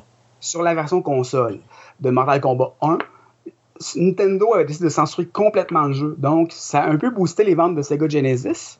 Parce que Sega Genesis avait un code de sang sur, leur sur la console. Fait que dans le fond, ce qui est arrivé, c'est que si t'avais pas le code ou si tu jouais sur Super Nintendo, les fatalités étaient très, très, très soft. Dans le fond, c'était jamais un coup de poing ou euh, qui était spécial, qui faisait que l'adversaire revolait au bout de l'écran. Mais si vous voulez les vraies fatalités, comme à l'arcade, arracher le cœur, arracher un vertèbre puis le battre avec, etc., etc. Parce qu'on dans l'extrême violence, on est aussi très over the top. Fait que c'est un humour noir un peu, comme je dirais, les, tu sais, les films de slasher, les Freddy, les Jason, on est un peu dans cet humour-là. Euh, dans le fond, comme battre un gars avec sa propre jambe, des affaires comme ça. C'est tellement ridicule, mais c'est tellement violent en même temps, mais c'est tellement ridicule que c'est pas réaliste. Fait que c'est comme, eh, c'est horrifique, mais c'est comme, eh, c'est le fun. Non, non, c'est le fun. Je me rappelle. tellement over the top là, que. Hein? Écoute, euh, un de mes jeux favoris, euh, c'est Carmageddon, le premier. Oui. Carmageddon, le premier, pourquoi? Parce qu'il n'y a pas de mission à faire. Le but du jeu, c'est juste de frapper le plus de personnes que tu peux frapper. Puis il y a du ça partout. Mais j'avais adoré le jeu, puis c'était le fun.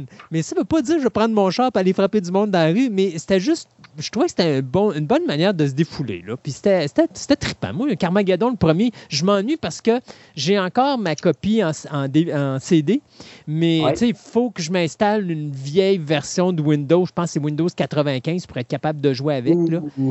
fait que c'est comme pas évident, mais je l'ai encore en CD quelque part. Je me dis un jour, je vais faire un sacrifice sur un de mes vieux ordinateurs, m'installer un Windows 95 puis m'a recommencer à jouer avec ce jeu-là. C'était vraiment trop. Tu sais, j'ai détesté le deuxième parce qu'il fallait que tu fasses ta mission tu faisais pas ta mission, la game était finie, puis je trouvais ça plate. Mais le premier, c'était juste ça. Le premier, c'est ta course, puis le but, il faut que tu traverses. C'est ça. Un peu comme Death Race 2000. il fallait que tu traverses la ligne d'arrivée en premier, mais en frappant le plus de piétons possible pour ramasser le plus de points. C'était juste parfait, là. Oui, parce que dans Mortal Kombat, on est plus dans une dynamique de tournoi, euh, ce qui a amené aussi une communauté de joueurs, euh, maintenant joueurs professionnels qui jouent beaucoup. Euh, pour tourner à ça, on était dans le digitalisé, dans le nouveau des personnages jusqu'à Mortal Kombat 3.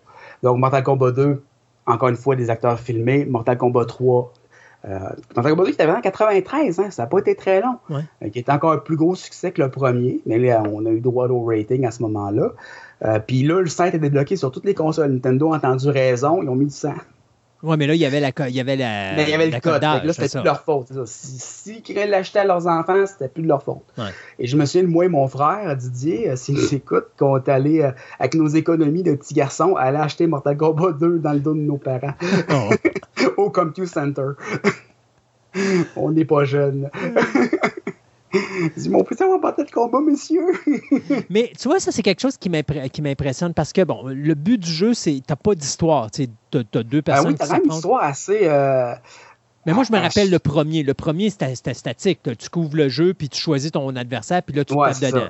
Tu n'avais pas, de story mode. T'as pas de story mode. Non, exactement. Jusqu'au 4 ou dans ces coins-là, c'est que c'est devenu du 3D.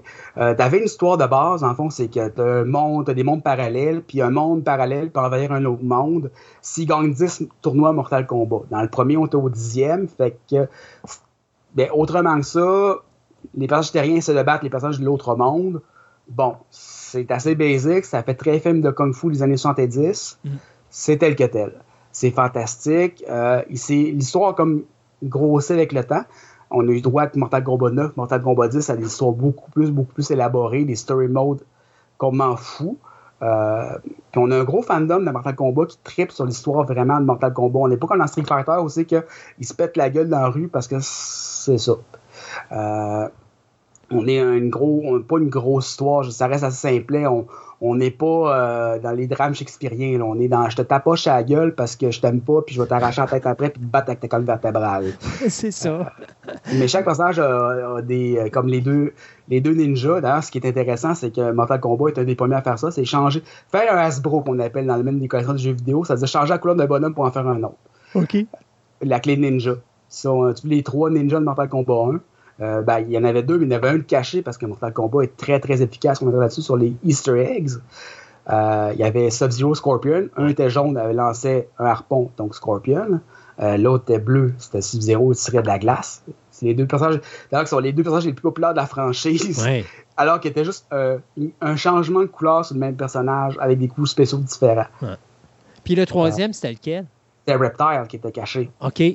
Ah, tu vois, lui, je le connais pas quand tu faisais quelque chose de spécial euh, dans le tableau de pit, aussi tu pouvais tirer ton adversaire en bas d'un précipice. Mais tu pouvais te battre contre Reptile qui te pétait la gueule. C'était systématique. Puis dans Mortal Kombat 2, on a eu droit à d'autres ninjas. Euh, donc Reptile était rendu jouable dans Mortal Kombat 2. Euh, puis on a eu droit à Noob Sabolt puis à Smoke. Smoke apparaissait dans la forêt, mais elle est maudite, entre guillemets, quand tu faisais un uppercut. Quand justement un autre easter egg, un des développeurs sortait faisais Toasty, t'appuyais Boss Start, je pense que c'est genre, puis tu pouvais te battre contre Smoke. Euh, dans la joke de Toasty du jour-là, puis je sais pas d'où elle vient, mais tu vois le, visage d'un des développeurs apparaître, puis crier Toasty à chaque fois que tu faisais quelque chose qui scorait beaucoup, dans le fond, dans ce tableau-là.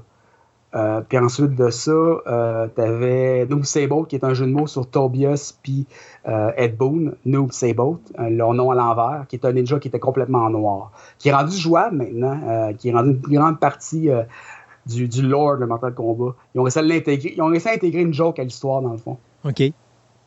Euh, donc, au niveau egg, Mortal Kombat a toujours été très, très, très fort. Avec des personnages cachés, euh, des combats cachés. Il y a eu Jade aussi, qui ont acheté plus tard dans les. qui était un, autre palais swap des filles ninja.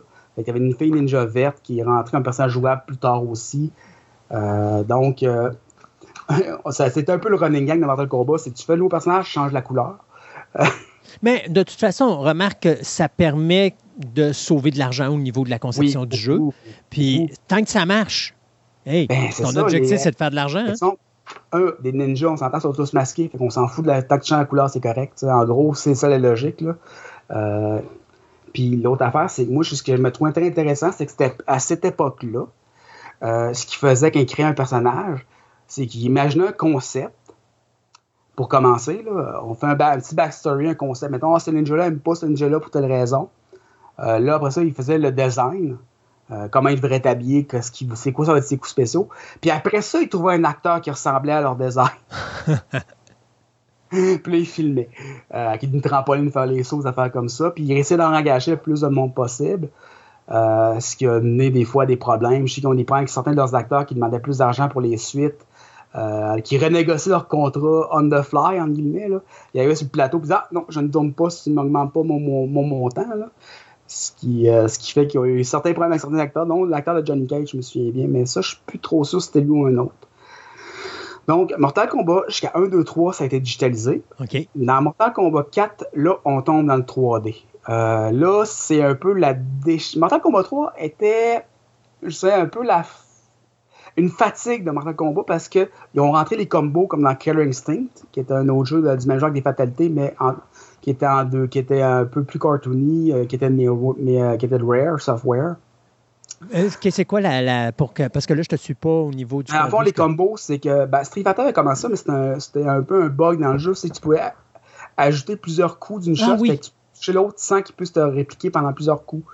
Euh, Killer Instinct avait comme, euh, quand je dirais, amélioré là-dessus en faisant une partie intégrante du jeu. Mortal Kombat 2 avait, pas, avait ça, mais c'était pas au niveau Killer Instinct. Dans Mortal Kombat 3, ils l'ont mis comme. Euh, dans le fond, les combos étaient pratiquement un coup spécial. On pouvait les apprendre. C'était pas une question de timing, c'était une question de. Tu fais tac, tac, tac, tac, tel piton, tel piton, tel piton, c'est ça que ça va faire. Donc, il y avait une fatigue aussi de la franchise. C'était très populaire, mais moins que le 2. Euh, donc, au 3, avec les nouvelles consoles, au 4, avec les nouvelles consoles, les arcades, quand ça un peu à, être sur la fin, on commence euh, un peu à, penser à la suite. Donc, on y va en 3D. Euh, Mortal Kombat 4 est encore un contre un. Sur les personnages sont en 3D, mais le, le ring n'est pas en 3D. C'est qu'on est encore face à face on va encore se battre un peu comme Street Fighter, un peu comme Mortal Kombat 1, 2, 3. Par la suite, par contre, on tombe vraiment du vrai 3D. Euh, on, parle, on, est, rendu à quelle année, là? On est rendu avec Mortal Kombat, euh, Deadly Alliance euh, en 2002. 2002. puis après ça, on a eu Deception, Armageddon. Dans le temps qu'on commençait à arrêter de dire Mortal Kombat 1, 2, 3, 4, on commençait à les nommer. là, on était dans le vrai 3D, un peu à la Tekken, un peu à la Soul Calibur. Encore une fois, Mortal Kombat compétitionnait contre des gros joueurs à ce moment-là, Soul Calibur compétitionnait. C'était plus seulement une course à Street Fighter vs Mortal Kombat qui, qui va être le plus cool entre les deux. Euh, c'était vraiment une course avec des multijoueurs Tekken, euh, t'avais, comme je disais, t'avais Soul Calibur, t'avais euh, plein d'autres gens de ce style-là. Toshiden, c'est sur la, la PlayStation 1. donc, c'était un peu plus tough à ce moment-là, puis ça manquait d'originalité. Puis c'est un peu à ce moment-là que les, développeurs ont perdu intérêt. Dans le fond, jusqu'en 2009, 2011, dans les années de vie 2010, Midway a laissé la place à Endurance Studio, qui était un studio de Warner Bros. Warner Brothers qui les a rachetés. Euh, donc, on a une renaissance un peu de, de Mortal Kombat classique avec Mortal Kombat 9, euh, qui était sur, qui est sorti sur console, PlayStation 3 et compagnie. Euh, à ce moment-là, qui ramenait un peu le style de combat classique avec euh, face à face, pas de 3D, on oublie ça. On revient euh, aux bonnes vieilles méthodes euh, avec un maximum de personnages. Puis même qu'on a. On peut dire que c'est un soft reboot parce que c'est un univers parallèle, mais on refait l'histoire des deux premiers Mortal Kombat. OK. Les deux, trois premiers Mortal Kombat. dans le fond, la, la, la, justification à ça, c'est que les personnages retournent dans le temps et refont les tournois parce qu'ils se rendent compte qu'ils ont fait une erreur puis que des années après, ça a causé la perte, dans le fond, la fin de la licence Mortal Kombat avec le, avec le dernier éditeur qui était le dernier Mortal Kombat qu'ils ont fait, qui était Armageddon. Euh, très bien titré dans le fond, qui était pas très bon non plus. Euh, aussi que tout le monde mourait à la fin dans le fond. Euh, puis il se rend compte qu'en fait, ont fait une erreur. Fait que Mortal Kombat 9, on, on, ça a quand même donné l'excuse à Mortal Kombat 9 de recommencer la franchise à 9, dans le fond. OK, donc en réalité, on a rebooté l'univers en allant modifier la ligne temporelle. un peu comme Star Trek l'a fait avec les films euh, qui sont sortis les dernières années, on fait un soft reboot. En ouais. tout ce qui a été fait avant existe, mais n'existe pas en même temps. Ouais. Donc, euh, Mortal Kombat qui, était, qui a été un très gros succès. Ça fait très longtemps que Mortal Kombat n'avait pas eu autant de, de critiques positives que ça. Euh, un jeu que j'ai, sur lequel j'ai beaucoup joué, qui ramenait un peu la violence extrême euh, avec l'humour noir, qui ramenait le, style de combat classique avec euh, face à face, 3D, on se casse pas la tête, les combos comme dans Mortal Kombat 2. Ça ramenait un peu la vieille garde de joueurs, les vieux fans de Mortal Kombat, puis ça simplifiait ça pour une nouvelle génération aussi. Ça présentait Mortal Kombat pour une nouvelle génération. Par exemple, Mortal Kombat 10 et Mortal Kombat 11 qui est sorti récemment en 2019. Euh, qui continue un peu sur le succès des deux autres. Euh, Mortal Kombat, il n'y a pas juste eu les jeux de Mortal Kombat. Moi, je oh. pense que j'ai un jeu ici où est-ce que j'ai les personnages de DC Comics qui affrontent les personnages de Mortal Kombat. Euh, c'est quand même drôle de voir parce que j'ai vu, j'ai, j'ai comme j'ai un jeu aussi où c'est l'univers de DC contre l'univers de Marvel, mais qui ressemble beaucoup à Street Fighter. On voit vraiment que le look est, resté pareil avec, les, avec les, années, mais plus on avance au niveau des nouvelles générations de consoles, est-ce qu'on demeure encore avec des combats face à face ou est-ce que là, on tombe dans une histoire, puis là, quand on affronte des personnages, ben là, on les affronte plus dans un univers où est-ce qu'il est entièrement trois dimensions? Euh, on n'est pas. Comme disais, à partir de Mortal Kombat 4, on tombe dans trois dimensions réellement. Pour, depuis Mortal Kombat 9, on est revenu face à face, en 2D, en guillemets. Mm-hmm. Par contre, le storyline est plus intégré dans, dans, le, dans le jeu. Dans le fond, c'est qu'avant, euh, on startait le combat, c'est t'arrivais à l'écran de présentation, lui contre lui, puis combat de suite. Euh, deux, deux, de 2-3, puis fatalité. Tandis que là, l'histoire est rentrée un peu en compte là-dedans. Euh, c'est que dans le fond, en chaque combat, tu as des mini cinématographiques qui expliquent l'histoire, qui expliquent euh, les relations de chaque personnage, les motivations, en guillemets, pour s'arracher les bras, la tête et tout. Euh, donc, ils ont un peu amélioré la narration des jeux de combat, ce qui a été un, plus beaucoup tant qu'à moi. surtout pour Mortal Kombat qui essaye de, qui, se vante et qui essaie de développer un univers mythologique, en guillemets, pour un, lore à leur, à leur jeu. Euh, ce que Street Fighter a un peu moins. Parce que Street Fighter, on sait que chaque, certains personnages n'aiment pas d'autres personnages. Dire, en dehors du tournoi, puis d'être le plus grand combattant au monde, bah c'est ça. Il n'y a, a, pas rien de, de, de, fantasmagorique, tandis que dans Mortal Kombat, on est dans la grande, dans la grande fantaisie avec les, les, les, films de kung-fu, euh, la mythologie, les dieux, euh, euh ces histoires-là. C'est sûr que ça a aidé beaucoup la franchise tant qu'à moi. On est resté beaucoup dans l'Easter egg aussi. Puis on a amené aussi beaucoup de caméos. Euh, comme tu dis, il y a eu un jeu de, qui était d'ailleurs très ordinaire de DC versus Mortal Kombat, un des derniers Midway. Euh, mais honnêtement, il y a eu beaucoup, beaucoup de crossover. comme dans le dernier Mortal Kombat 11, on a eu droit à Rambo, le Terminator, Robocop, euh, dans les autres, on a eu Freddy Jason dans Mortal Kombat 3 ou 4, je me souviens Mortal, Mortal Kombat 10 ou 9, je ne sais plus quel des deux. Euh, donc, on fait beaucoup de canaux pop culture parce que le jeu se prête un peu à ça, dans le sens que euh, les gens qui se battent dans le tournoi de Mortal Kombat, comme j'expliquais tantôt, qui est un tournoi pour savoir si un, monde parallèle a le droit d'en envahir un autre, c'est de, prendre les champions de la Terre. Donc, euh, qui de mieux que John Rambo pour aller euh, battre des, euh, des ninjas dans un monde démoniaque. Oh oui, as même, si je me trompe pas, t'as pas un T800 là-dedans à un moment donné? Oui, ça, t'as Terminator qui est là. T'as même le Joker dans le dernier où ils ont mis. Ils ont racheté le Joker. Euh, tu prends un petit clin d'œil à, à leur époque avec leur jeu avec DC. Mais je pense que, tu sais, à un moment donné, euh, ça devient intéressant parce que, tu sais, comme tantôt tu disais, on prend le personnage de Jason. Tu sais, j'ai rarement vu un, jeu à la Mortal Kombat ou à la Street Fighter avec, mettons, comme les personnages de films d'horreur comme Freddy, Jason, Leatherface. Pourtant, il me semble que c'est quelque chose que tu pourrais faire qui serait hyper populaire parce que, t'imagines-tu un Leatherface avec sa tronçonneuse qui, strappe, qui se tape un Jason avec sa machette?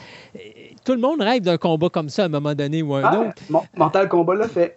Oh oui, ben, OK, ils ont fait ça dans le, dans le quatrième, tu me disais? Euh, non, dans le 9. Dans le, dans 10, le 9? Euh, ouais, je pense que c'est le 9, mais je suis plus sûr entre le 9 et le 10. Là. Là, par contre, je sais que Rambo, Terminator, Robocop, ça, c'est tout dans le 11. OK. Donc, vers où tu penses que s'en va l'univers de Mortal Kombat? Euh, moi, je pense que ça va continuer. ça n'a pas vraiment changé depuis trois jeux, je te dirais. Euh, ça va continuer dans le over the top, euh, dans la violence extrême, puis dans les, les univers parallèles, essayer de, sauver, de sauver les passages qu'on tue de fois en fois. oh oui, non, ça c'est sûr. Passe photo justification pour les ramener à chaque fois. puis, autrement dit, aussi, on s'en va sur le cinéma. On a déjà été en cinéma puis à la télé. on se souvient tous du premier film de Mortal Kombat qui est tellement mauvais, qui est bon à la fin des années 90. Euh, puis du deuxième film, Mortal Kombat 2, qu'on préfère tout oublier. Ouais. Louis Kang, fais ton animalité. Euh, non. non, puis il y avait une série télé, si je oui, me trompe Oui, la série télé qui était pas, pas mauvais, je te dirais. C'était pas génial. C'était la même équipe qui avait fait les films, mm. mais pas les mêmes acteurs, bien sûr, mais c'était pas mauvais, mais c'était pas génial non plus. Ça n'a pas été, ça a pas eu long feu. Euh, je ne sais même pas si on a eu ça au Québec. Je pense que c'était au télé américaine que ça passait. Je me souviens que ça, c'était en 99 quand j'écoutais ça euh, en camp d'entraînement aux États-Unis quand je fais du sport plus.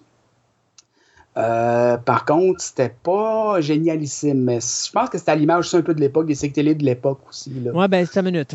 parce que là, tu vois, euh, j'avais Mortal Kombat Conquest, ça, c'est ce que je me rappelais qui était fait en 98. Puis tu vois, euh, il y avait une autre série qui s'appelait Mortal Kombat Legacy.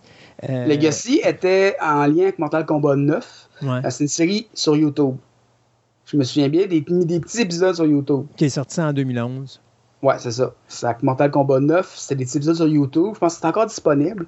Euh, qui était très, très, très intéressant. Les effets spéciaux, euh, practical effects, là, euh, ceux qui sont fans de films de zombies et compagnie, ça peut être parfait pour vous. Là. C'est, bon, on n'est pas dans l'extrême violence parce qu'on reste dans les médias sociaux. Là. par contre, ça explique un peu les personnages. le, le, le, il était censé avoir de quoi en lien avec ça par la suite, mais je sais pas si il, il, sur un film, quelque chose par la suite, mais je sais pas si ça a eu lieu finalement.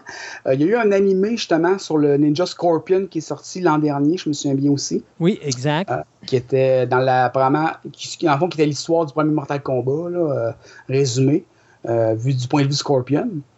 Qui était apparemment très très violent, qu'il faut je vois, parce que dans le fond, je suis un fan de Mortal Kombat, veux, veux pas. Même je sais que ça doit être l'histoire doit être un, prétexte à arracher des têtes. Euh, puis là, il y a le nouveau film de Mortal Kombat qui s'en vient dans les prochains mois aussi, qui a été tourné, qui vient d'être fini de tourner, je pense, qui sort euh, probablement ce printemps, je me souviens bien. ça, c'est le COVID, leur porte Co COVID aidant, c'est ça. Mais tu euh, vois, d'après moi, ça, ça va encore une fois relancer la franchise. Parce que je pense que Mortal Kombat 11 a, relancé beaucoup la franchise. Parce que je te dirais que ce soit au niveau figurine, que ce soit même au niveau de gens qui viennent me voir, hey, as-tu des produits de Mortal Kombat? Ça, ça n'arrivait pas. Mortal Kombat 11 est sorti, puis avant même de sortir, il y avait comme un genre de momentum, oui, un hype qui s'est créé. Et là, les gens voulaient avoir des articles. Donc là, on a eu des figurines, on a eu des pop, on a eu ci, on a eu ça. Fait que j'ai comme l'impression que le Mortal Kombat 11 a comme relancé la franchise. Euh... Le 9 l'a ressuscité, le 10 l'a tenu ce qui était, puis le 11 a explosé. Oui, c'est ça. Donc, je pense qu'avec, si le film est bien fait, j'ai comme l'impression que cet univers-là euh, du jeu va complètement... Euh, revenir en force. Là. Ça va revenir dans, la pop culture, d'après moi, solidement. Là. On, se souvient tout de la bonne vieille tune que tu mettras probablement à la fin de l'entrevue, à la fin de l'entrevue. Mortal Kombat. Ouais, la Mortal Kombat, les 90 dans les bars. Là. OK. Probablement, soyons honnêtes, la plus belle chose qui a été faite du premier film de Mortal Kombat. Oh oui, ben, le premier film est tellement mauvais qu'il est bon. Je l'ai encore chez nous. Puis honnêtement, ça, puis Street Fighter, je les mets encore pour rire une fois de temps en temps. euh, par contre, on a une théorie, moi et mes amis, qu'on appelait la, la, roue du cinéma. C'est que le film est bon, plus ça descend, plus ça fait le tour. Puis là, c'est tellement mauvais que ça redevient bon. Ouais, c'est ça. Ben, Mortal Kombat, lui, fait comme le tour deux, trois fois. Mais c'est difficile, tu sais, tantôt, ça que je te disais quand on a commencé, c'est quoi l'histoire de fond? Euh, écoute, euh, c'est 95, donc c'est sûr et certain qu'on a passé le, Mortal Kombat 3, où est-ce que justement tu me disais que là, on avait commencé à mettre un storyline en arrière-plan, mais tu sais, faire un storyline de Mortal Kombat quand tu as juste deux personnes qui s'affrontent, c'est pas évident. Puis, tu sais, c'est la même affaire que Mario. Quand on a eu le film de Mario, Oh God. Ça Non, ça, ça n'existe pas, ça n'existe pas. tu, tu, ne, non, mais tu, parles pas du film Mario. non, non, mais tu comprends que pour l'époque, il n'y avait pas d'histoire. Euh... Ah non, c'est ça. C'est comme le, le, le, film de, le film de Street Fighter avec Jean-Claude Van Damme, c'était n'importe quoi. C'est ça. Mais qu'est-ce que tu voulais faire avec Street Fighter? À part faire un film à la Bloodsport, tu pouvais pas faire ça. Puis le, le public visé, il allait pas écouter Bloodsport, c'est pour les enfants. Oui, exact. Donc, tu sais, c'est pas évident de faire une adaptation, surtout pour cette époque-là, de faire une adaptation de, de film, d'un jeu vidéo, parce que l'histoire de fond, il faut que tu l'inventes. Puis là, tu as des fans qui aiment ça, puis tu as plus de chances de des faire chier que. Ben, ouais, de ne de, de, de, pas les satisfaire avec une histoire qui ne correspond pas avec ce qu'eux se sont imaginés, alors qu'aujourd'hui, la majorité, tu sais, tu vas faire un film de God of War, tu vas faire un film de Assassin's Creed, ou chose Tu as une histoire de fond qui existe dans le jeu vidéo qui te permet, toi, de prendre ça et de l'adapter. Donc, tu as une facilité. Pour ben, Mortal Kombat l'avait, mais c'était très, très basic, à, ce moment-là. Puis, tu sais, tantôt, tu me parlais des multi-univers. C'est pas ça qu'on a eu dans le premier film, là. Non, non, ben, on avait l'univers Otherworld qui voulait envahir l'univers de la Terre, là, en guillemets, là, mais c'était ça, là. Avec le gros méchant Shao Kahn euh, qui, arrivait à la fin, puis t'avais Shang Tsung qui était le gros méchant des Mortal Kombat 1 qui était, qui était là, avec Goro, le, monstre à quatre bras, mais je veux dire, autrement que ça. C'était standard. C'était un endroit où est-ce que tous les meilleurs. Euh, tous les meilleurs en Kung Fu à travers, c'est ça, les meilleurs combattants D'ailleurs, ce qui est drôle, c'est qu'on commencé à écrire Mortal Kombat qu'un cas, c'est une faute qui est tout à fait voulue. Ça a été euh, d'avance parce qu'il cherchait un nom, une façon de faire popper le mot Mortal Le jeu était toujours censé s'appeler Mortal Kombat, mais avec un C au départ. Mais marketing, Mortal Kombat, c'était mais. il y a un gars qui est un designer de paintball qui s'appelle Steve Ritchie, qui est un chum avec de, de Bone et compagnie, qui disait Hey, pourquoi vous n'écrivez pas qu'un K? Fait qu'ils ont écrit Mortal Kombat avec un K, puis tous les K dans la franchise du c'est le running gag, tout ce qui est un C est écrit qu'un K maintenant, à Mortal Kombat. Ah, mais c'est bien. C'est quelque chose d'original que, euh, qui fait en sorte que le jeu se démarque par lui-même. Ben oui, c'est juste le nom. C'est comme il y a une faute de dessus. Non, non, c'est voulu. hey, Julien, un gros merci pour avoir fait ce tour d'horizon de cette franchise de jeux euh, vidéo Mortal Kombat. Et puis, euh, écoute, on a encore tellement, mais tellement de sujets incroyables dans le domaine du jeu vidéo avec toi à ben, couvrir. on a parlé un peu de Street Fighter. Peut-être qu'on en parlera à un autre moment donné. qui sait, qui sait, qui sait? Alors, on se dit à la prochaine, mon ami Julien. À la prochaine. bye. bye.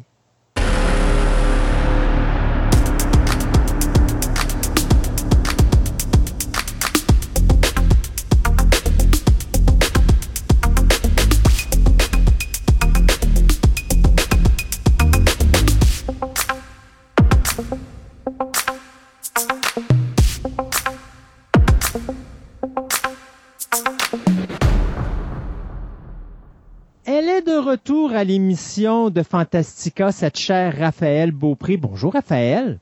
Coucou. Aujourd'hui, dans ton bric-à-brac, on est passé du vinyle solide pour aller dans le liquide. Oui. on peut dire ça comme ça. Donc, tu vas nous parler de bière. Oui, je veux parler de bière, mais pas de, ce qu'on peut parler de bière normalement, ce que vous entendez parler ou quand vous allez quelque part vous en acheter. Euh, quelque chose qui sort un peu plus de l'ordinaire. Je vais vous parler de la science inexacte autour de la conservation de la bière et du vieillissement de la bière. Euh, il y en a qui peut-être déjà leurs oreilles frisent un peu parce qu'ils disent ah ouais on peut conserver de la bière, ah ouais on peut en faire vieillir comme du vin puis comme des spiritueux. La réponse est oui, mais pas tout le temps. Euh, en gros, quand je dis que c'est une science inexacte, oui, il y a des bières que vous pouvez faire vieillir pour vous amuser à voir le changement de goût que ça a. Et c'est, il n'y a pas de problème de santé relié à ça, il n'y a pas de, de, stress que vous pouvez avoir, c'est que dans la bière, il y a des levures, les levures mènent à la fermentation, et la fermentation, dans le fond, de la manière que ça se fait, que ça se fait, c'est les levures qui mangent le sucre. Et plus qu'il y a de levure, plus qu'il y a de sucre qui est mangé, plus que votre bière va avoir un résultat changeant. Des fois, on va gagner de la saveur, des fois, on va en perdre la saveur, des fois, ça va devenir plus sucré, plus caramel, plus vanillé, plus boisé. Donc, quand je dis que c'est une science inexacte, faut l'essayer pour voir ce que ça donne. Tantôt, tu disais on peut pas faire ça sur toutes les bières. Y a-tu des bières en particulier qu'on peut faire les tests? Oui, mais en fait, euh, je vais, je vais commencer par la base, comme tu le dis, comme tu le mentionnes.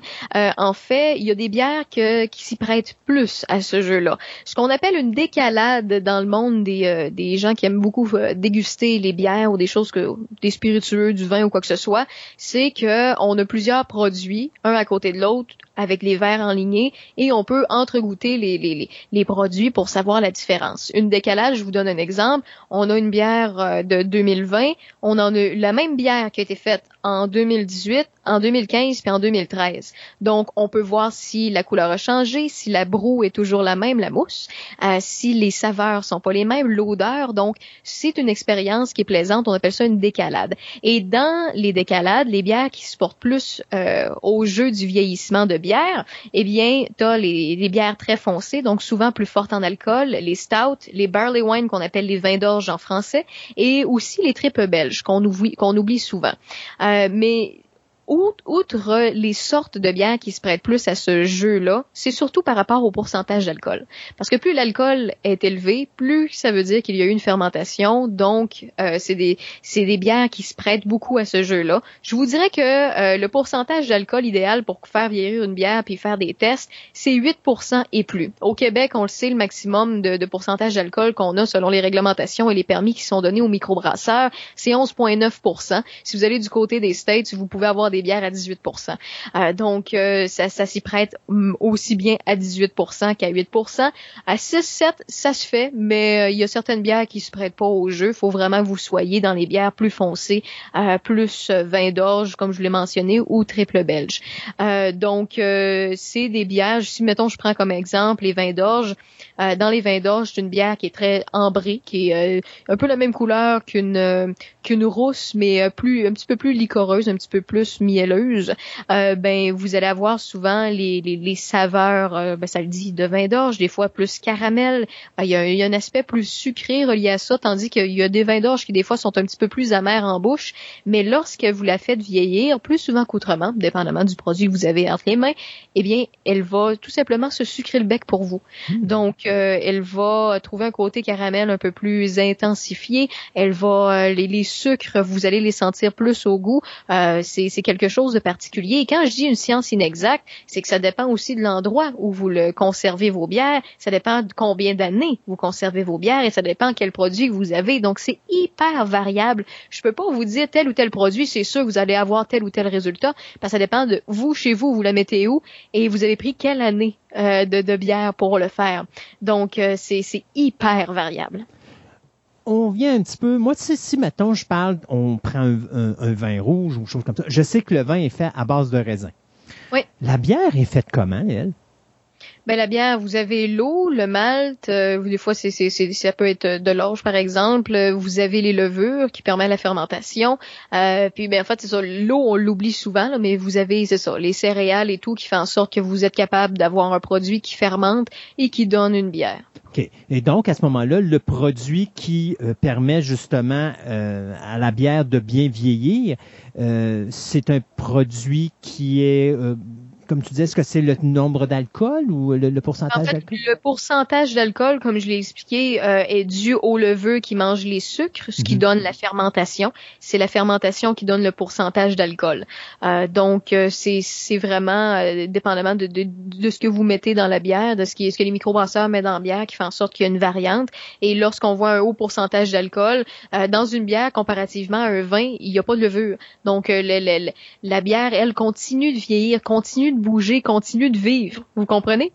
Donc, c'est ça la différence, mettons, entre un spiritueux et euh, une bouteille euh, de, de, bière. Pour ce qui est du vin, si vous avez du vin qui a des agences de conservation, comme les sulfites par exemple à l'intérieur, vous pouvez le conserver 30 ans, il changera pas de goût. Mais s'il y en a qui sont bio, euh, si vous les mangez, vous, vous les buvez pas en dedans de je sais pas au moins deux trois mois, vous allez avoir une espèce de goût terreux, un peu, je suis désolée de de, de, de, de ce terme-là, là, mais un goût de, de ferme à l'intérieur parce que ça, ça, ça, mal, ça vieillit pas c'est pas fait pour vieillir puis pour être conservé. Euh, il y a certains vins qui se donnent, qui se prêtent au jeu et d'autres non. Tandis que dans la bière, c'est un peu le même principe. C'est juste que la bière, elle, continue de bouger, continue d'évoluer, de changer. Tandis que le vin, aussitôt qu'il est embouteillé, la seule chose qui va changer, c'est le fait qu'il y en a qui se conservent puis il y en a qui se conservent pas. Quelqu'un qui veut faire des tests, quelqu'un qui veut l'essayer, ce soit à la maison ou encore aller à des emplacements pour d'abord voir si effectivement ça vaut la peine de l'essayer parce que le goût, c'est peut-être parce que tu veux, veux pas, si tu es habitué à un goût d'une bière puis que le goût change, ça veut pas dire que tu vas aimer le goût final. Donc, y a-tu des endroits où est-ce que les gens peuvent aller voir ou peuvent aller tester? Est-ce qu'il y a des emplacements qui font ce genre de, de, de test-là? Dans les sous-sols, mais... Moi, ben ça c'est sûr. Je t'explique, non, mais il y a des emplacements qui peuvent vous conseiller par contre. À toutes les bonnes accommodations, à toutes les places, les tripeux euh, euh, de, de, de, de, de produits microbrassicoles, vous allez avoir des gens passionnés qui vont pouvoir vous dire Hey, tel produit, effectivement, si tu attends six mois, là, telle saveur peut ressortir, tu peux retrouver un petit côté euh, plus plus boisé parce qu'il va prendre le temps justement de remanger un peu plus de que les levures fassent leur effet, puis mange un peu plus de sucre. Donc des fois, il y a des gens comme ça qui peuvent des passionnés qui vont pouvoir vous euh, aiguiller un petit peu plus là-dessus. Mais la base à savoir, c'est vraiment le pourcentage d'alcool, rester dans les bières foncées voire noires, sinon les vins d'orge et les triples belges qui sont plus souvent qu'autrement déjà vieillis. Euh, si vous voyez une bière, mettons, vieillie en, en fût de chêne ou en, en barrique de scotch, par exemple, ben vous le savez déjà à base que vous pouvez continuer de le faire vieillir, il n'y a pas de stress. Là. Euh, puis souvent, vous allez pouvoir avoir de bons résultats. Mais le meilleur truc que je vous conseille, c'est d'avoir au moins un 3-4 bières Ce que je veux dire, c'est que vous prenez, mettons, quatre bières. Je vous donne un exemple. Vous prenez quatre bières de la microbrasserie Bill Bucket qui s'appelle Flower McCracken. C'est une bière, c'est une Scotch Ale à l'érable. Euh, c'est une bière qui est assez foncée, qui est très licoreuse. Euh, c'est une bière dessert, OK? Donc, vous prenez quatre fois la même bière, mettons en 2020, vous achetez quatre bouteilles identiques, vous en buvez une tout de suite. Vous en buvez une pour savoir le produit goûte quoi lorsque vous l'avez vous avez acheté le produit frais. La deuxième, vous y goûtez dans six mois voir si dans six mois, il y a déjà une différence ou pas. Des fois, il va y en avoir une frappante et des fois, il y aura aucune différence. Ça dépend de la levure est le sucre qui est dans, la bière et ça, d'un produit à l'autre, ça change pas d'une, d'une bière, euh, d'une batch à l'autre, là, mais d'un produit à l'autre, ça change. Et après ça, vous prenez la troisième dans un an et l'autre, vous pouvez avoir un gap de deux à dix ans. Donc, euh, ça vous donne une bonne idée euh, de comment le produit peut vieillir. C'est comme je vous dis, c'est une expérience, faut avoir de la patience. Euh, c'est une science inexacte. C'est pour le plaisir de déguster puis de découvrir des nouvelles saveurs et de, voir des produits que vous aimez déjà peut-être améliorer avec le temps parce qu'il y a des, des, taux de de maturation qui des fois vont stagner. Le produit n'aura plus rien à faire parce que les levures ont plus de sucre à manger ou quoi que ce soit. Il n'y a plus rien à, à changer. Mais euh, vous, c'est faut le savoir, faut l'essayer pour pour y croire puis pour voir les différences. Donc la fameuse décalade que je vous ai mentionnée, vous achetez une bouteille en 2020, euh, vous en achetez une autre dans deux ans, puis vous la gardez. Euh, puis euh, après ça, dans trois ans, donc vous allez avoir une 2020, une 2022 puis une 2023. en 2024, ouvrez les trois, puis faites une fameuse décalade pour voir les changements de couleur, d'odeur, de saveur, de mousse. Et c'est là que vous allez euh, vous rendre compte que effectivement de la bière à, faire vieillir, ça peut être vraiment intriguant, intéressant. Puis euh, vous faites de belles découvertes. Je vais te faire, je vais te poser une question traître. Oui. Euh, quand ta bière vieillit, est-ce qu'elle te donne plus d'effet à la longue? non, mais non, mais la réponse est non, mais si tu as bien écouté tout à l'heure, les levures mangent le sucre, ça donne une fermentation. la fermentation donne un pourcentage d'alcool. Donc, il y a des fois des bières, mettons, de 11,9% quand elles ont été embouteillées, sont bel et bien à 11,9% Mais si tu attends 2-3 ans, ben ça se peut qu'elle ait pris un 0.2% d'alcool, par exemple. Donc, ta bière est rendue à 12,1, mais honnêtement, tu sentiras vraiment pas la différence elle vient de où cette passion-là pour la bière? Parce que moi, je t'ai connu il y a plusieurs années, puis il y avait pas question bien ben de parler d'alcool. Puis à un moment donné, je pense qu'il y a quelqu'un qui t'a euh, transféré dans ce milieu-là de la bière parce que euh, c'est pour moi, c'est une passion que tu as développée il y a pas si longtemps que ça. Ben en fait, oui puis non. Je t'explique. Euh, moi, j'ai tout le temps été dans les microbrasseries. Euh, même euh, quand je buvais pas d'alcool. J'ai commencé à boire de l'alcool à 21 ans. J'avais jamais pris une goutte d'alcool. Euh, j'avais jamais goûté. Par contre, j'allais dans les microbrasseries avec des amis et je sentais tout leur verre. Mmh. Moi, je suis quelqu'un qui est très gourmande. J'aime les saveurs, j'aime les odeurs, j'aime essayer. Je suis pas dédaigneuse de rien ou presque. je suis très ouverte d'esprit sur les saveurs, justement. Euh, puis, juste avec le nez, vous le savez, le nez, sans lui, on ne goûte pas grand-chose. Euh, ça fait déjà une partie de la job sur ce qu'on aime et ce qu'on n'aime pas. Puis, juste en sentant les verres de mes amis, je savais déjà un peu mes goûts. Euh, c'est bizarre parce que j'ai été des années à juste sentir les verres puis à pas tremper mes lèvres dedans. Et justement, lorsque j'ai eu ma première bière puis tout ça, puis après ça, je me suis mis à goûter à ce que j'avais senti pendant plusieurs années. Euh, donc, euh, c'est une expérience de plus et c'est là que l'aspect gourmandise est venu avec le fait. Puis moi, je suis pas une grande buveuse. Je dis tout le temps que je suis pas une bonne buveuse parce que je suis pas capable de boire en grande quantité. Donc, ça me sauve bien des problèmes que d'autres ont. Euh, mais j'aime goûter. Donc, j'aime avoir plein de petits verres de dégustation pour pouvoir goûter aux saveurs, voir les couleurs, me, me régaler de, de toute, de toute ça, cette expérience-là au niveau de du domaine de la microbrasserie.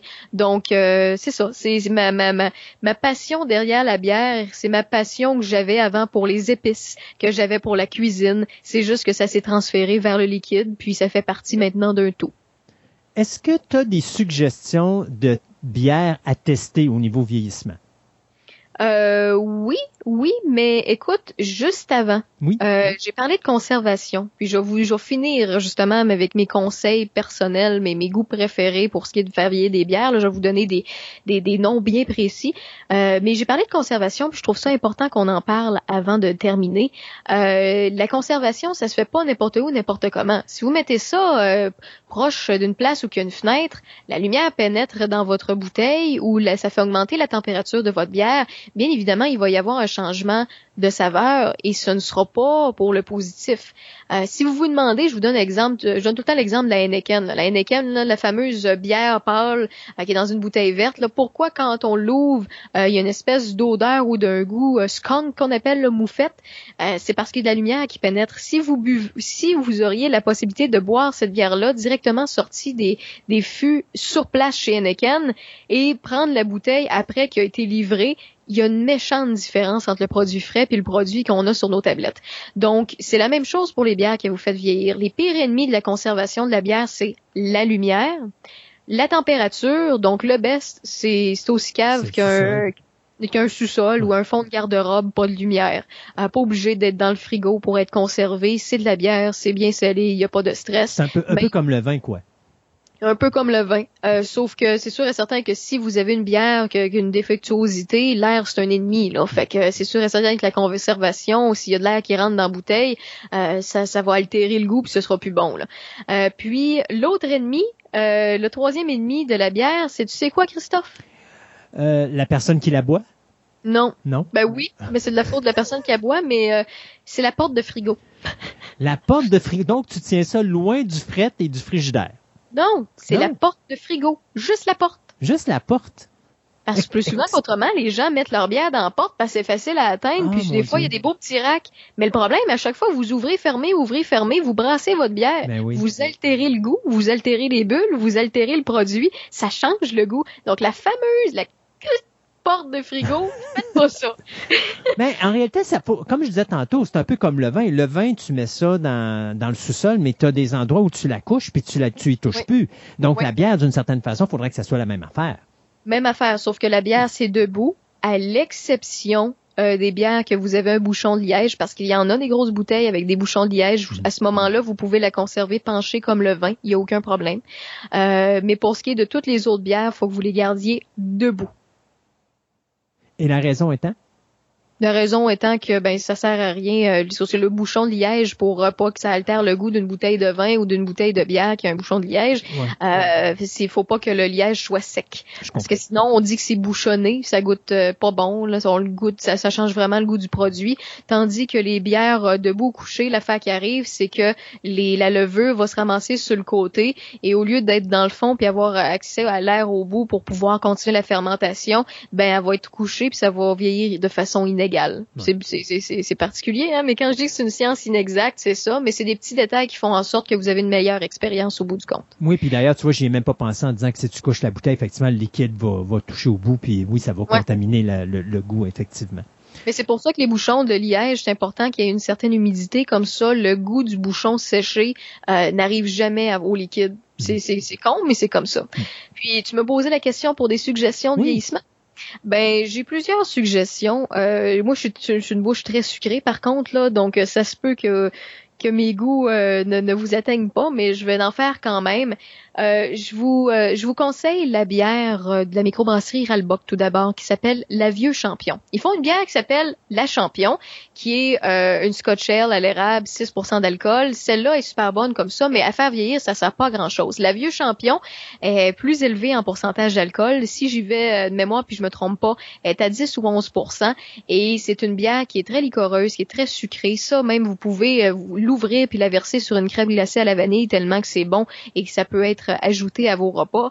Mais pour la faire vieillir, mettons un an ou deux ans, euh, pour vrai, vous allez atteindre le taux de maturation qui vaut la peine parce que les sucres vont être mieux équilibrés et la bière va être vraiment excellente. Si vous êtes un peu plus café, mais que vous aimez quand même avoir euh, une espèce euh, de petit côté mocha, il y a à la base la café, la, la, la, bière au café de Dieu du ciel qui s'appelle la La Péché Mortel, quand vous l'ouvrez puis vous venez de l'acheter, c'est vraiment très café. C'est une bière au café, c'est noir. Euh, ça sent le café, vous, allez, vous avez l'impression de prendre un café corsé, mais euh, le côté bière euh, nous fait un petit clin d'œil. Mais quand vous la faites vieillir, il y a un petit côté, comme je vous dis, mocha qui vient qui vient rejoindre le tout. puis ça devient fort intéressant. Il y a, je l'ai dit tout à l'heure, la Bill Boquet, c'est là de la, de la microbrasserie Bill Boquet, c'est Flower McCracken, une Scotch Ale à l'érable toujours. Vous voyez que je suis un peu, je suis un peu très sucré là.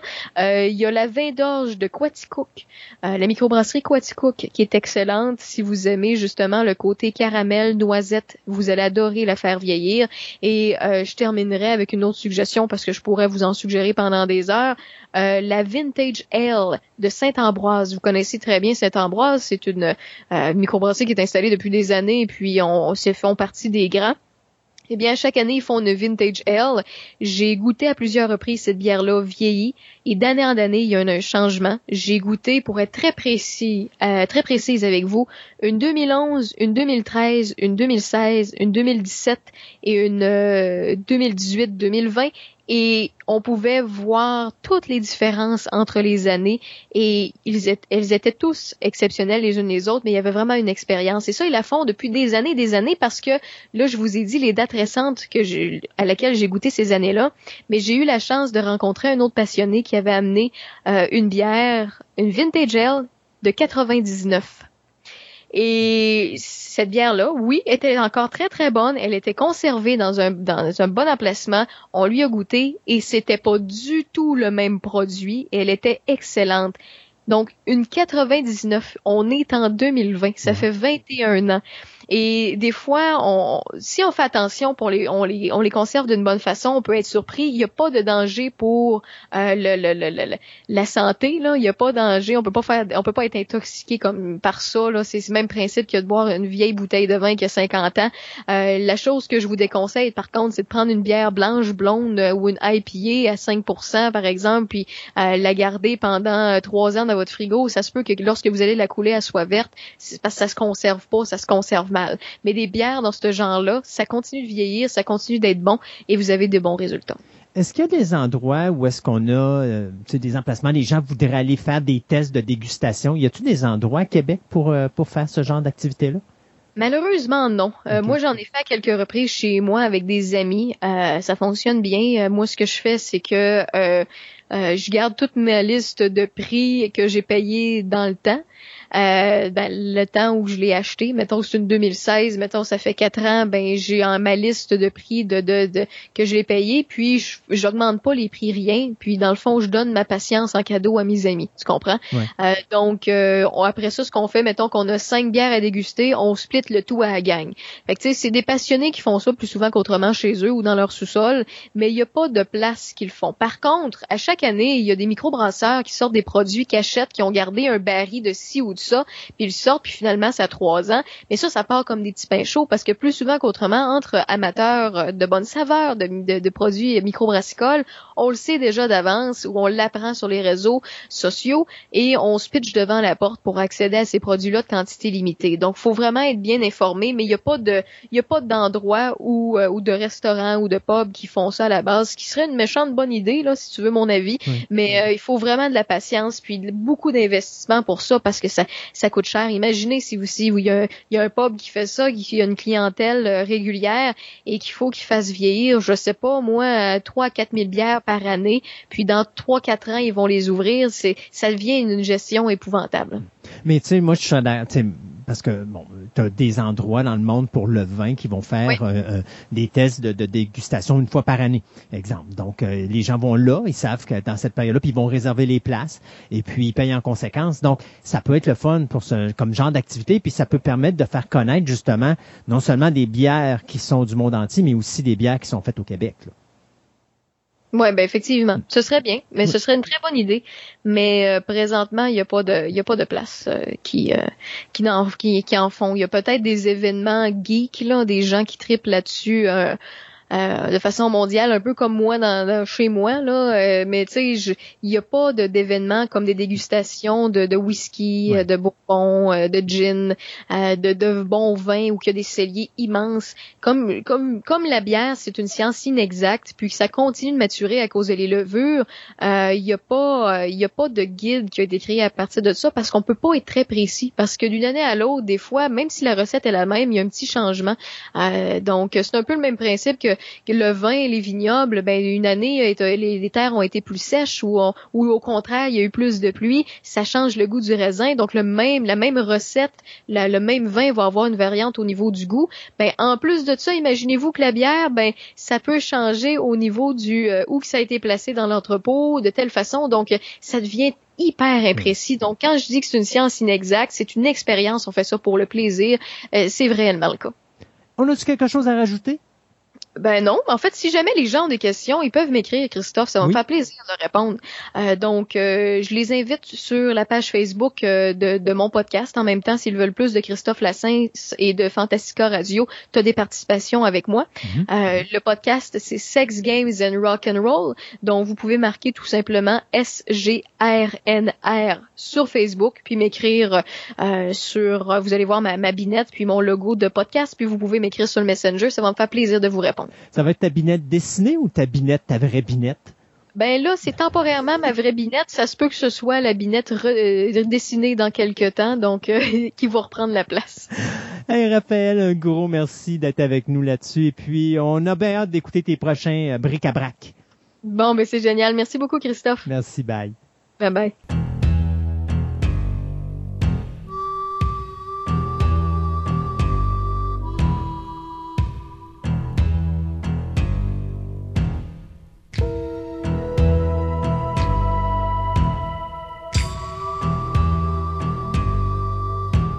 Et pour finir notre émission, Sébastien, euh, on va parler de ce qu'on a mis sur notre Twitter. Oui, il y en a plus, beaucoup de choses. Euh, des euh, trailers pour des films qui vont sortir, qui sont malheureusement qui sont sortis bientôt, ben, ça peut vous donner des idées. Jupiter Legacy, qui est sorti le 17 mai sur Netflix, je suis en train de l'écouter en ce moment. Ça, j'aime beaucoup à date. Ça a une vibe, euh, euh, voyons, The Boys, mais moins, moins, moins osé. On peut dire. Moi, ce que j'ai lu sur le web, c'est qu'il reprochait beaucoup à la série de jouer dans le temporel, passé, présent, passé, présent. Puis il paraît que ça, contrairement à d'autres séries où ça marche, là, ça a de la misère parce que ça enlève le rythme un petit peu. Là. Ça, effectivement, ça enlève le rythme. Puis des fois, tu, en tout cas, je viens d'écouter un épisode, puis tu te dis, c'est qui les protagonistes des deux, tu sais, dans le passé, puis dans le show, tu te dis, euh, t'as peu, ça se situe où, puis ça, ah, c'est difficile. Mais bon, c'est quand même intéressant. J'aime bien le, setting à DAC. Ça a l'air vraiment bien. Ça, c'était basé sur, euh, je pense, les choses de Miller. Ouais, je pense que oui. Ça, hein? même, ouais. Euh, j'ai aussi le Stone qui a aussi été sorti sur Netflix le 22 avril. Euh, j'ai hâte de l'écouter. Moi, j'ai euh, vraiment bien aimé le trailer. En fait, c'est comme si un il y a une mission sur Mars, mais il y a un des techniciens qui a été oublié dans la capsule, puis il est parti avec l'équipage pour faire son tour sur Mars. Mais là, tout le voyage n'avait pas été prévu pour avoir une personne de plus. Donc, fait qu'il y a quoi, pas assez de bouffe, pas assez de carburant parce que ça. je pense qu'il y a des petits problèmes en chemin, ça, en rajoute. Puis bon, t'as pas été entraîné pour ça, mon gars. Euh, peut-être c'est peut-être toi qui va falloir qu'on flush. Donc, on verra bien. J'ai mis une publicité, mais une publicité que je vous conseille tout le monde d'aller voir, c'est la gomme Extra qui a sorti une pub pour dire euh, le titre de la pub étant euh, for when it is time. Donc, euh, pour quand ça va être le temps? Ah, ils ont-tu payé pour ça, pour être en onde sur Fantastica? Là? On a besoin de, commanditaires ici. Là. Non? Ah, c'est drôle. Non, mais ça serait bien. Mais c'est tellement drôle, ça vaut la peine. C'est le gouvernement qui annonce finalement, la COVID est euh, on, l'a réglé le problème, vous pouvez sortir. Et tu vois le gars qui est avec les cheveux longs, qui a son papier de toilette comme, tu sais, non, non, je veux pas sortir, puis les gens qui se garochent à leur job et qui baissent le plancher parce qu'ils sont contents de retourner à la job. ou la mère de famille qui est en train, tu vois les enfants qui s'énervent en arrière, puis sur une conférence Zoom, puis tout d'un coup, tu vois tout le monde avec qui elle parle à Zoom, ils disparaissent tous parce qu'ils se déloguent.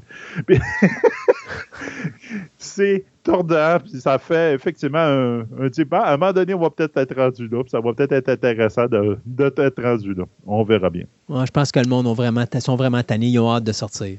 Ouais, c'est ça.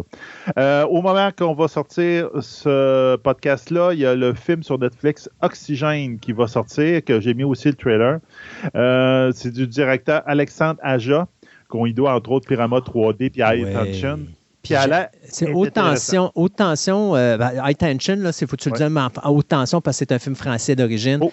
Mais c'est un de mes, c'est mon réalisateur français favori un metteur en scène que je trouve qui a tellement, tellement de qualité et qui sait comment te mettre un suspense. Et son Piranha 3D, il est tout à fait. Oh, regarde, il est adorable comme film. Euh, tu sais, quand tu aimes ce genre de film-là, tu vois tous les cues et tous les, les, hommages qui rend là-dedans. Euh, probablement un des piranhas les plus intéressants à regarder de la saga. C'est ça.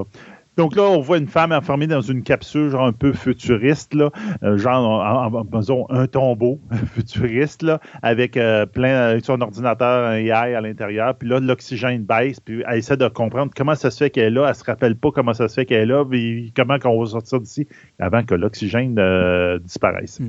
Donc, c'est quand même intéressant. Le trailer est super bon. Puis comme Christophe vient de vous dire, le réalisateur est bon. Ben, gare chez vous, allez voir ça.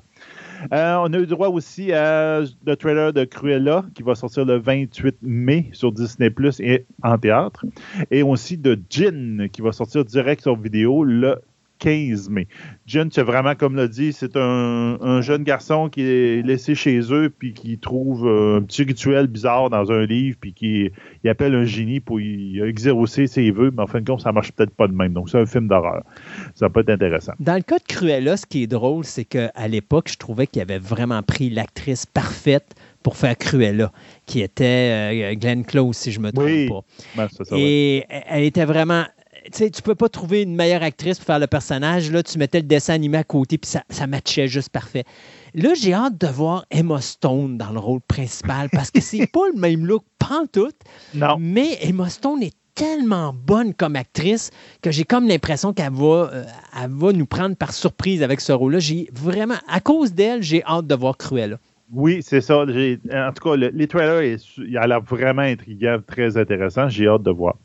Euh, euh, entre autres, j'ai aussi Quiet Place 2 qui va sortir oh. au 28 mai. Ça, c'est très, très bon. J'ai hâte à ce film-là, Ça, ça, fait quoi? Là? Ça fait un an et demi là, que c'est reporté? Mais là, j'ai tellement peur qu'il se casse la gueule parce que c'est marqué très bien dans le trailer Only in Theater. Je suis pas sûr qu'il va y avoir assez de théâtre ouvert, de cinéma ouvert le 28 mai au grandeur des États-Unis pour que le film soit rentable. Je ne sais pas, mais, euh, j'ai une petite peur. Ouais, mais The Quiet Place, c'est pas le genre de film qui coûte excessivement cher à faire. Non, c'est sûr. donc, euh, en tout cas, j'ai hâte d'avoir, mais euh, j'ai une petite j'ai une petite peur pour ça, puis ça serait plate la franchise à cause de ça. ça serait... Effectivement. Puis finalement, j'ai mis un Marvel teaser. Donc, teaser Marvel pour nous annoncer, comme il dit, ben, le théâtre on, finalement, les cinémas débloquent pas mal. On, dit, on va repartir notre, la machine de Marvel. Donc, c'est, ils font un petit recap de la, de la phase 3. Puis, ce qui était très, très intéressant, ils te font ils te montrent un peu la phase 4. Mm. Donc, on voit beaucoup de scènes de Black Widow qui sort le 9 juillet. On voit beaucoup de scènes de Senshi qui va sortir le 3 septembre. Je vous donne en même temps les dates qui ont toutes été shootées dans ce trailer-là. On voit des scènes Eternal, qu'à date, on n'avait rien vu. Ça a l'air intriguant. Mais là, en plus, là, ils mettent le paquet pour l'annoncer. La réalisatrice vient de gagner l'Oscar, l'Oscar de la meilleure réalisatrice cette année. Alors là, ils mettent le paquet pour dire Hey, regardez, on l'avait vu, c'est elle qui dirige The Eternals. Et j'ai moi aussi vraiment hâte de voir ce qu'elle va faire avec un film de super-héros. Donc, c'est 5 novembre. Parce qu'à date, on ne voit pas beaucoup de scènes de super-héros. Ça a l'air d'être plus des scènes, on se, on se parle, puis ça a l'air comme normal, comme look. Mm-hmm. En tout cas, j'ai hâte de voir. Spider-Man no, Way Home, 17 décembre. À partir de là, il n'y a plus d'images qui ont été mises dans le trailer. Doctor Strange and the Multiverse of Madness, 25 mars. Euh, Thor, Love and Thunder, 6 mai. Intéressant, Black Panther, Wakanda Forever, qui est le, le, le, titre, qui est le 8 juillet. À partir, en passant, Wakanda Forever, c'était jamais été écrit dans le script. c'est l'acteur Chadwick ainsi que les, les, les, extras qui ont comme sorti ça on the spot pour le film, puis c'est devenu le, le c'est devenu la phrase type de tout le monde. Euh, de, de, Marvels, donc Captain Marvel à la suite, mais de Marvels avec un gros S à la fin. 11 novembre. Ant-Man and the Wasp qui s'appelle euh, Quantum Mania. Ça aussi, le titre a été sorti le 17 février. Guardian of the Galaxy, volume 3, 5 mai. Et le suivant après, pas de date, Fantastic Four. Ouais. Ben, on a mis juste le logo Fantastic Oui, on a juste mis le logo. Pour dire que ça s'en vient. Oh oui, mais c'est comme probablement dans la suite, ça devrait être là qui devrait se situer. Mais pour le moment, il n'y a pas de date. Euh, pour en venir à Quiet Place 2, 17 millions de dollars de budget. Donc, ah, ce film-là ce film fait, écoute, euh, s'il fait ne serait-ce que 100 millions, là, euh, on parle international et tout, et ça, il peut le faire parce qu'en Europe, tout, est, tout commence à réouvrir. Euh, moi, je te dis, c'est un film qui est capable de faire vraiment son Et ça, tu vois, c'est ce que je dis depuis des années. Arrêtez de faire des films de 200 millions, là à un moment donné, non, tu n'as pas besoin. Tu peux faire des films à pas cher, là, 5, 10, 15, 20 millions, là, puis ça va faire de l'argent parce que c'est des films que, justement, on va revenir comme on faisait dans les années 80. On va utiliser nos neurones pour faire des choses qui sont intéressantes que d'aller dire, oh, on va faire ça, ça, ça, parce qu'avec l'informatique, on peut le faire. Puis, euh, ça m'a donné, c'est comme, ben, c'est du n'importe quoi. On va mettre du gros CGI, puis le monde va venir voir nos gros CGI. Ça marchait à une certaine époque parce que c'était nouveau. Maintenant, la nouveauté, c'est fini. Il faut que tu remettes intelligent pour On que tu parles de qualité. C'est ça. C'est tout, mon ami Sébastien, pour cette émission. Alors, euh, merci encore euh, d'être avec nous. Et puis, merci à vous aussi, les auditeurs. Euh, on dit un gros bonjour aux gens de Radio Biz. Et puis, on se dit à dans deux semaines pour une autre édition de Fantastica. Fantastica.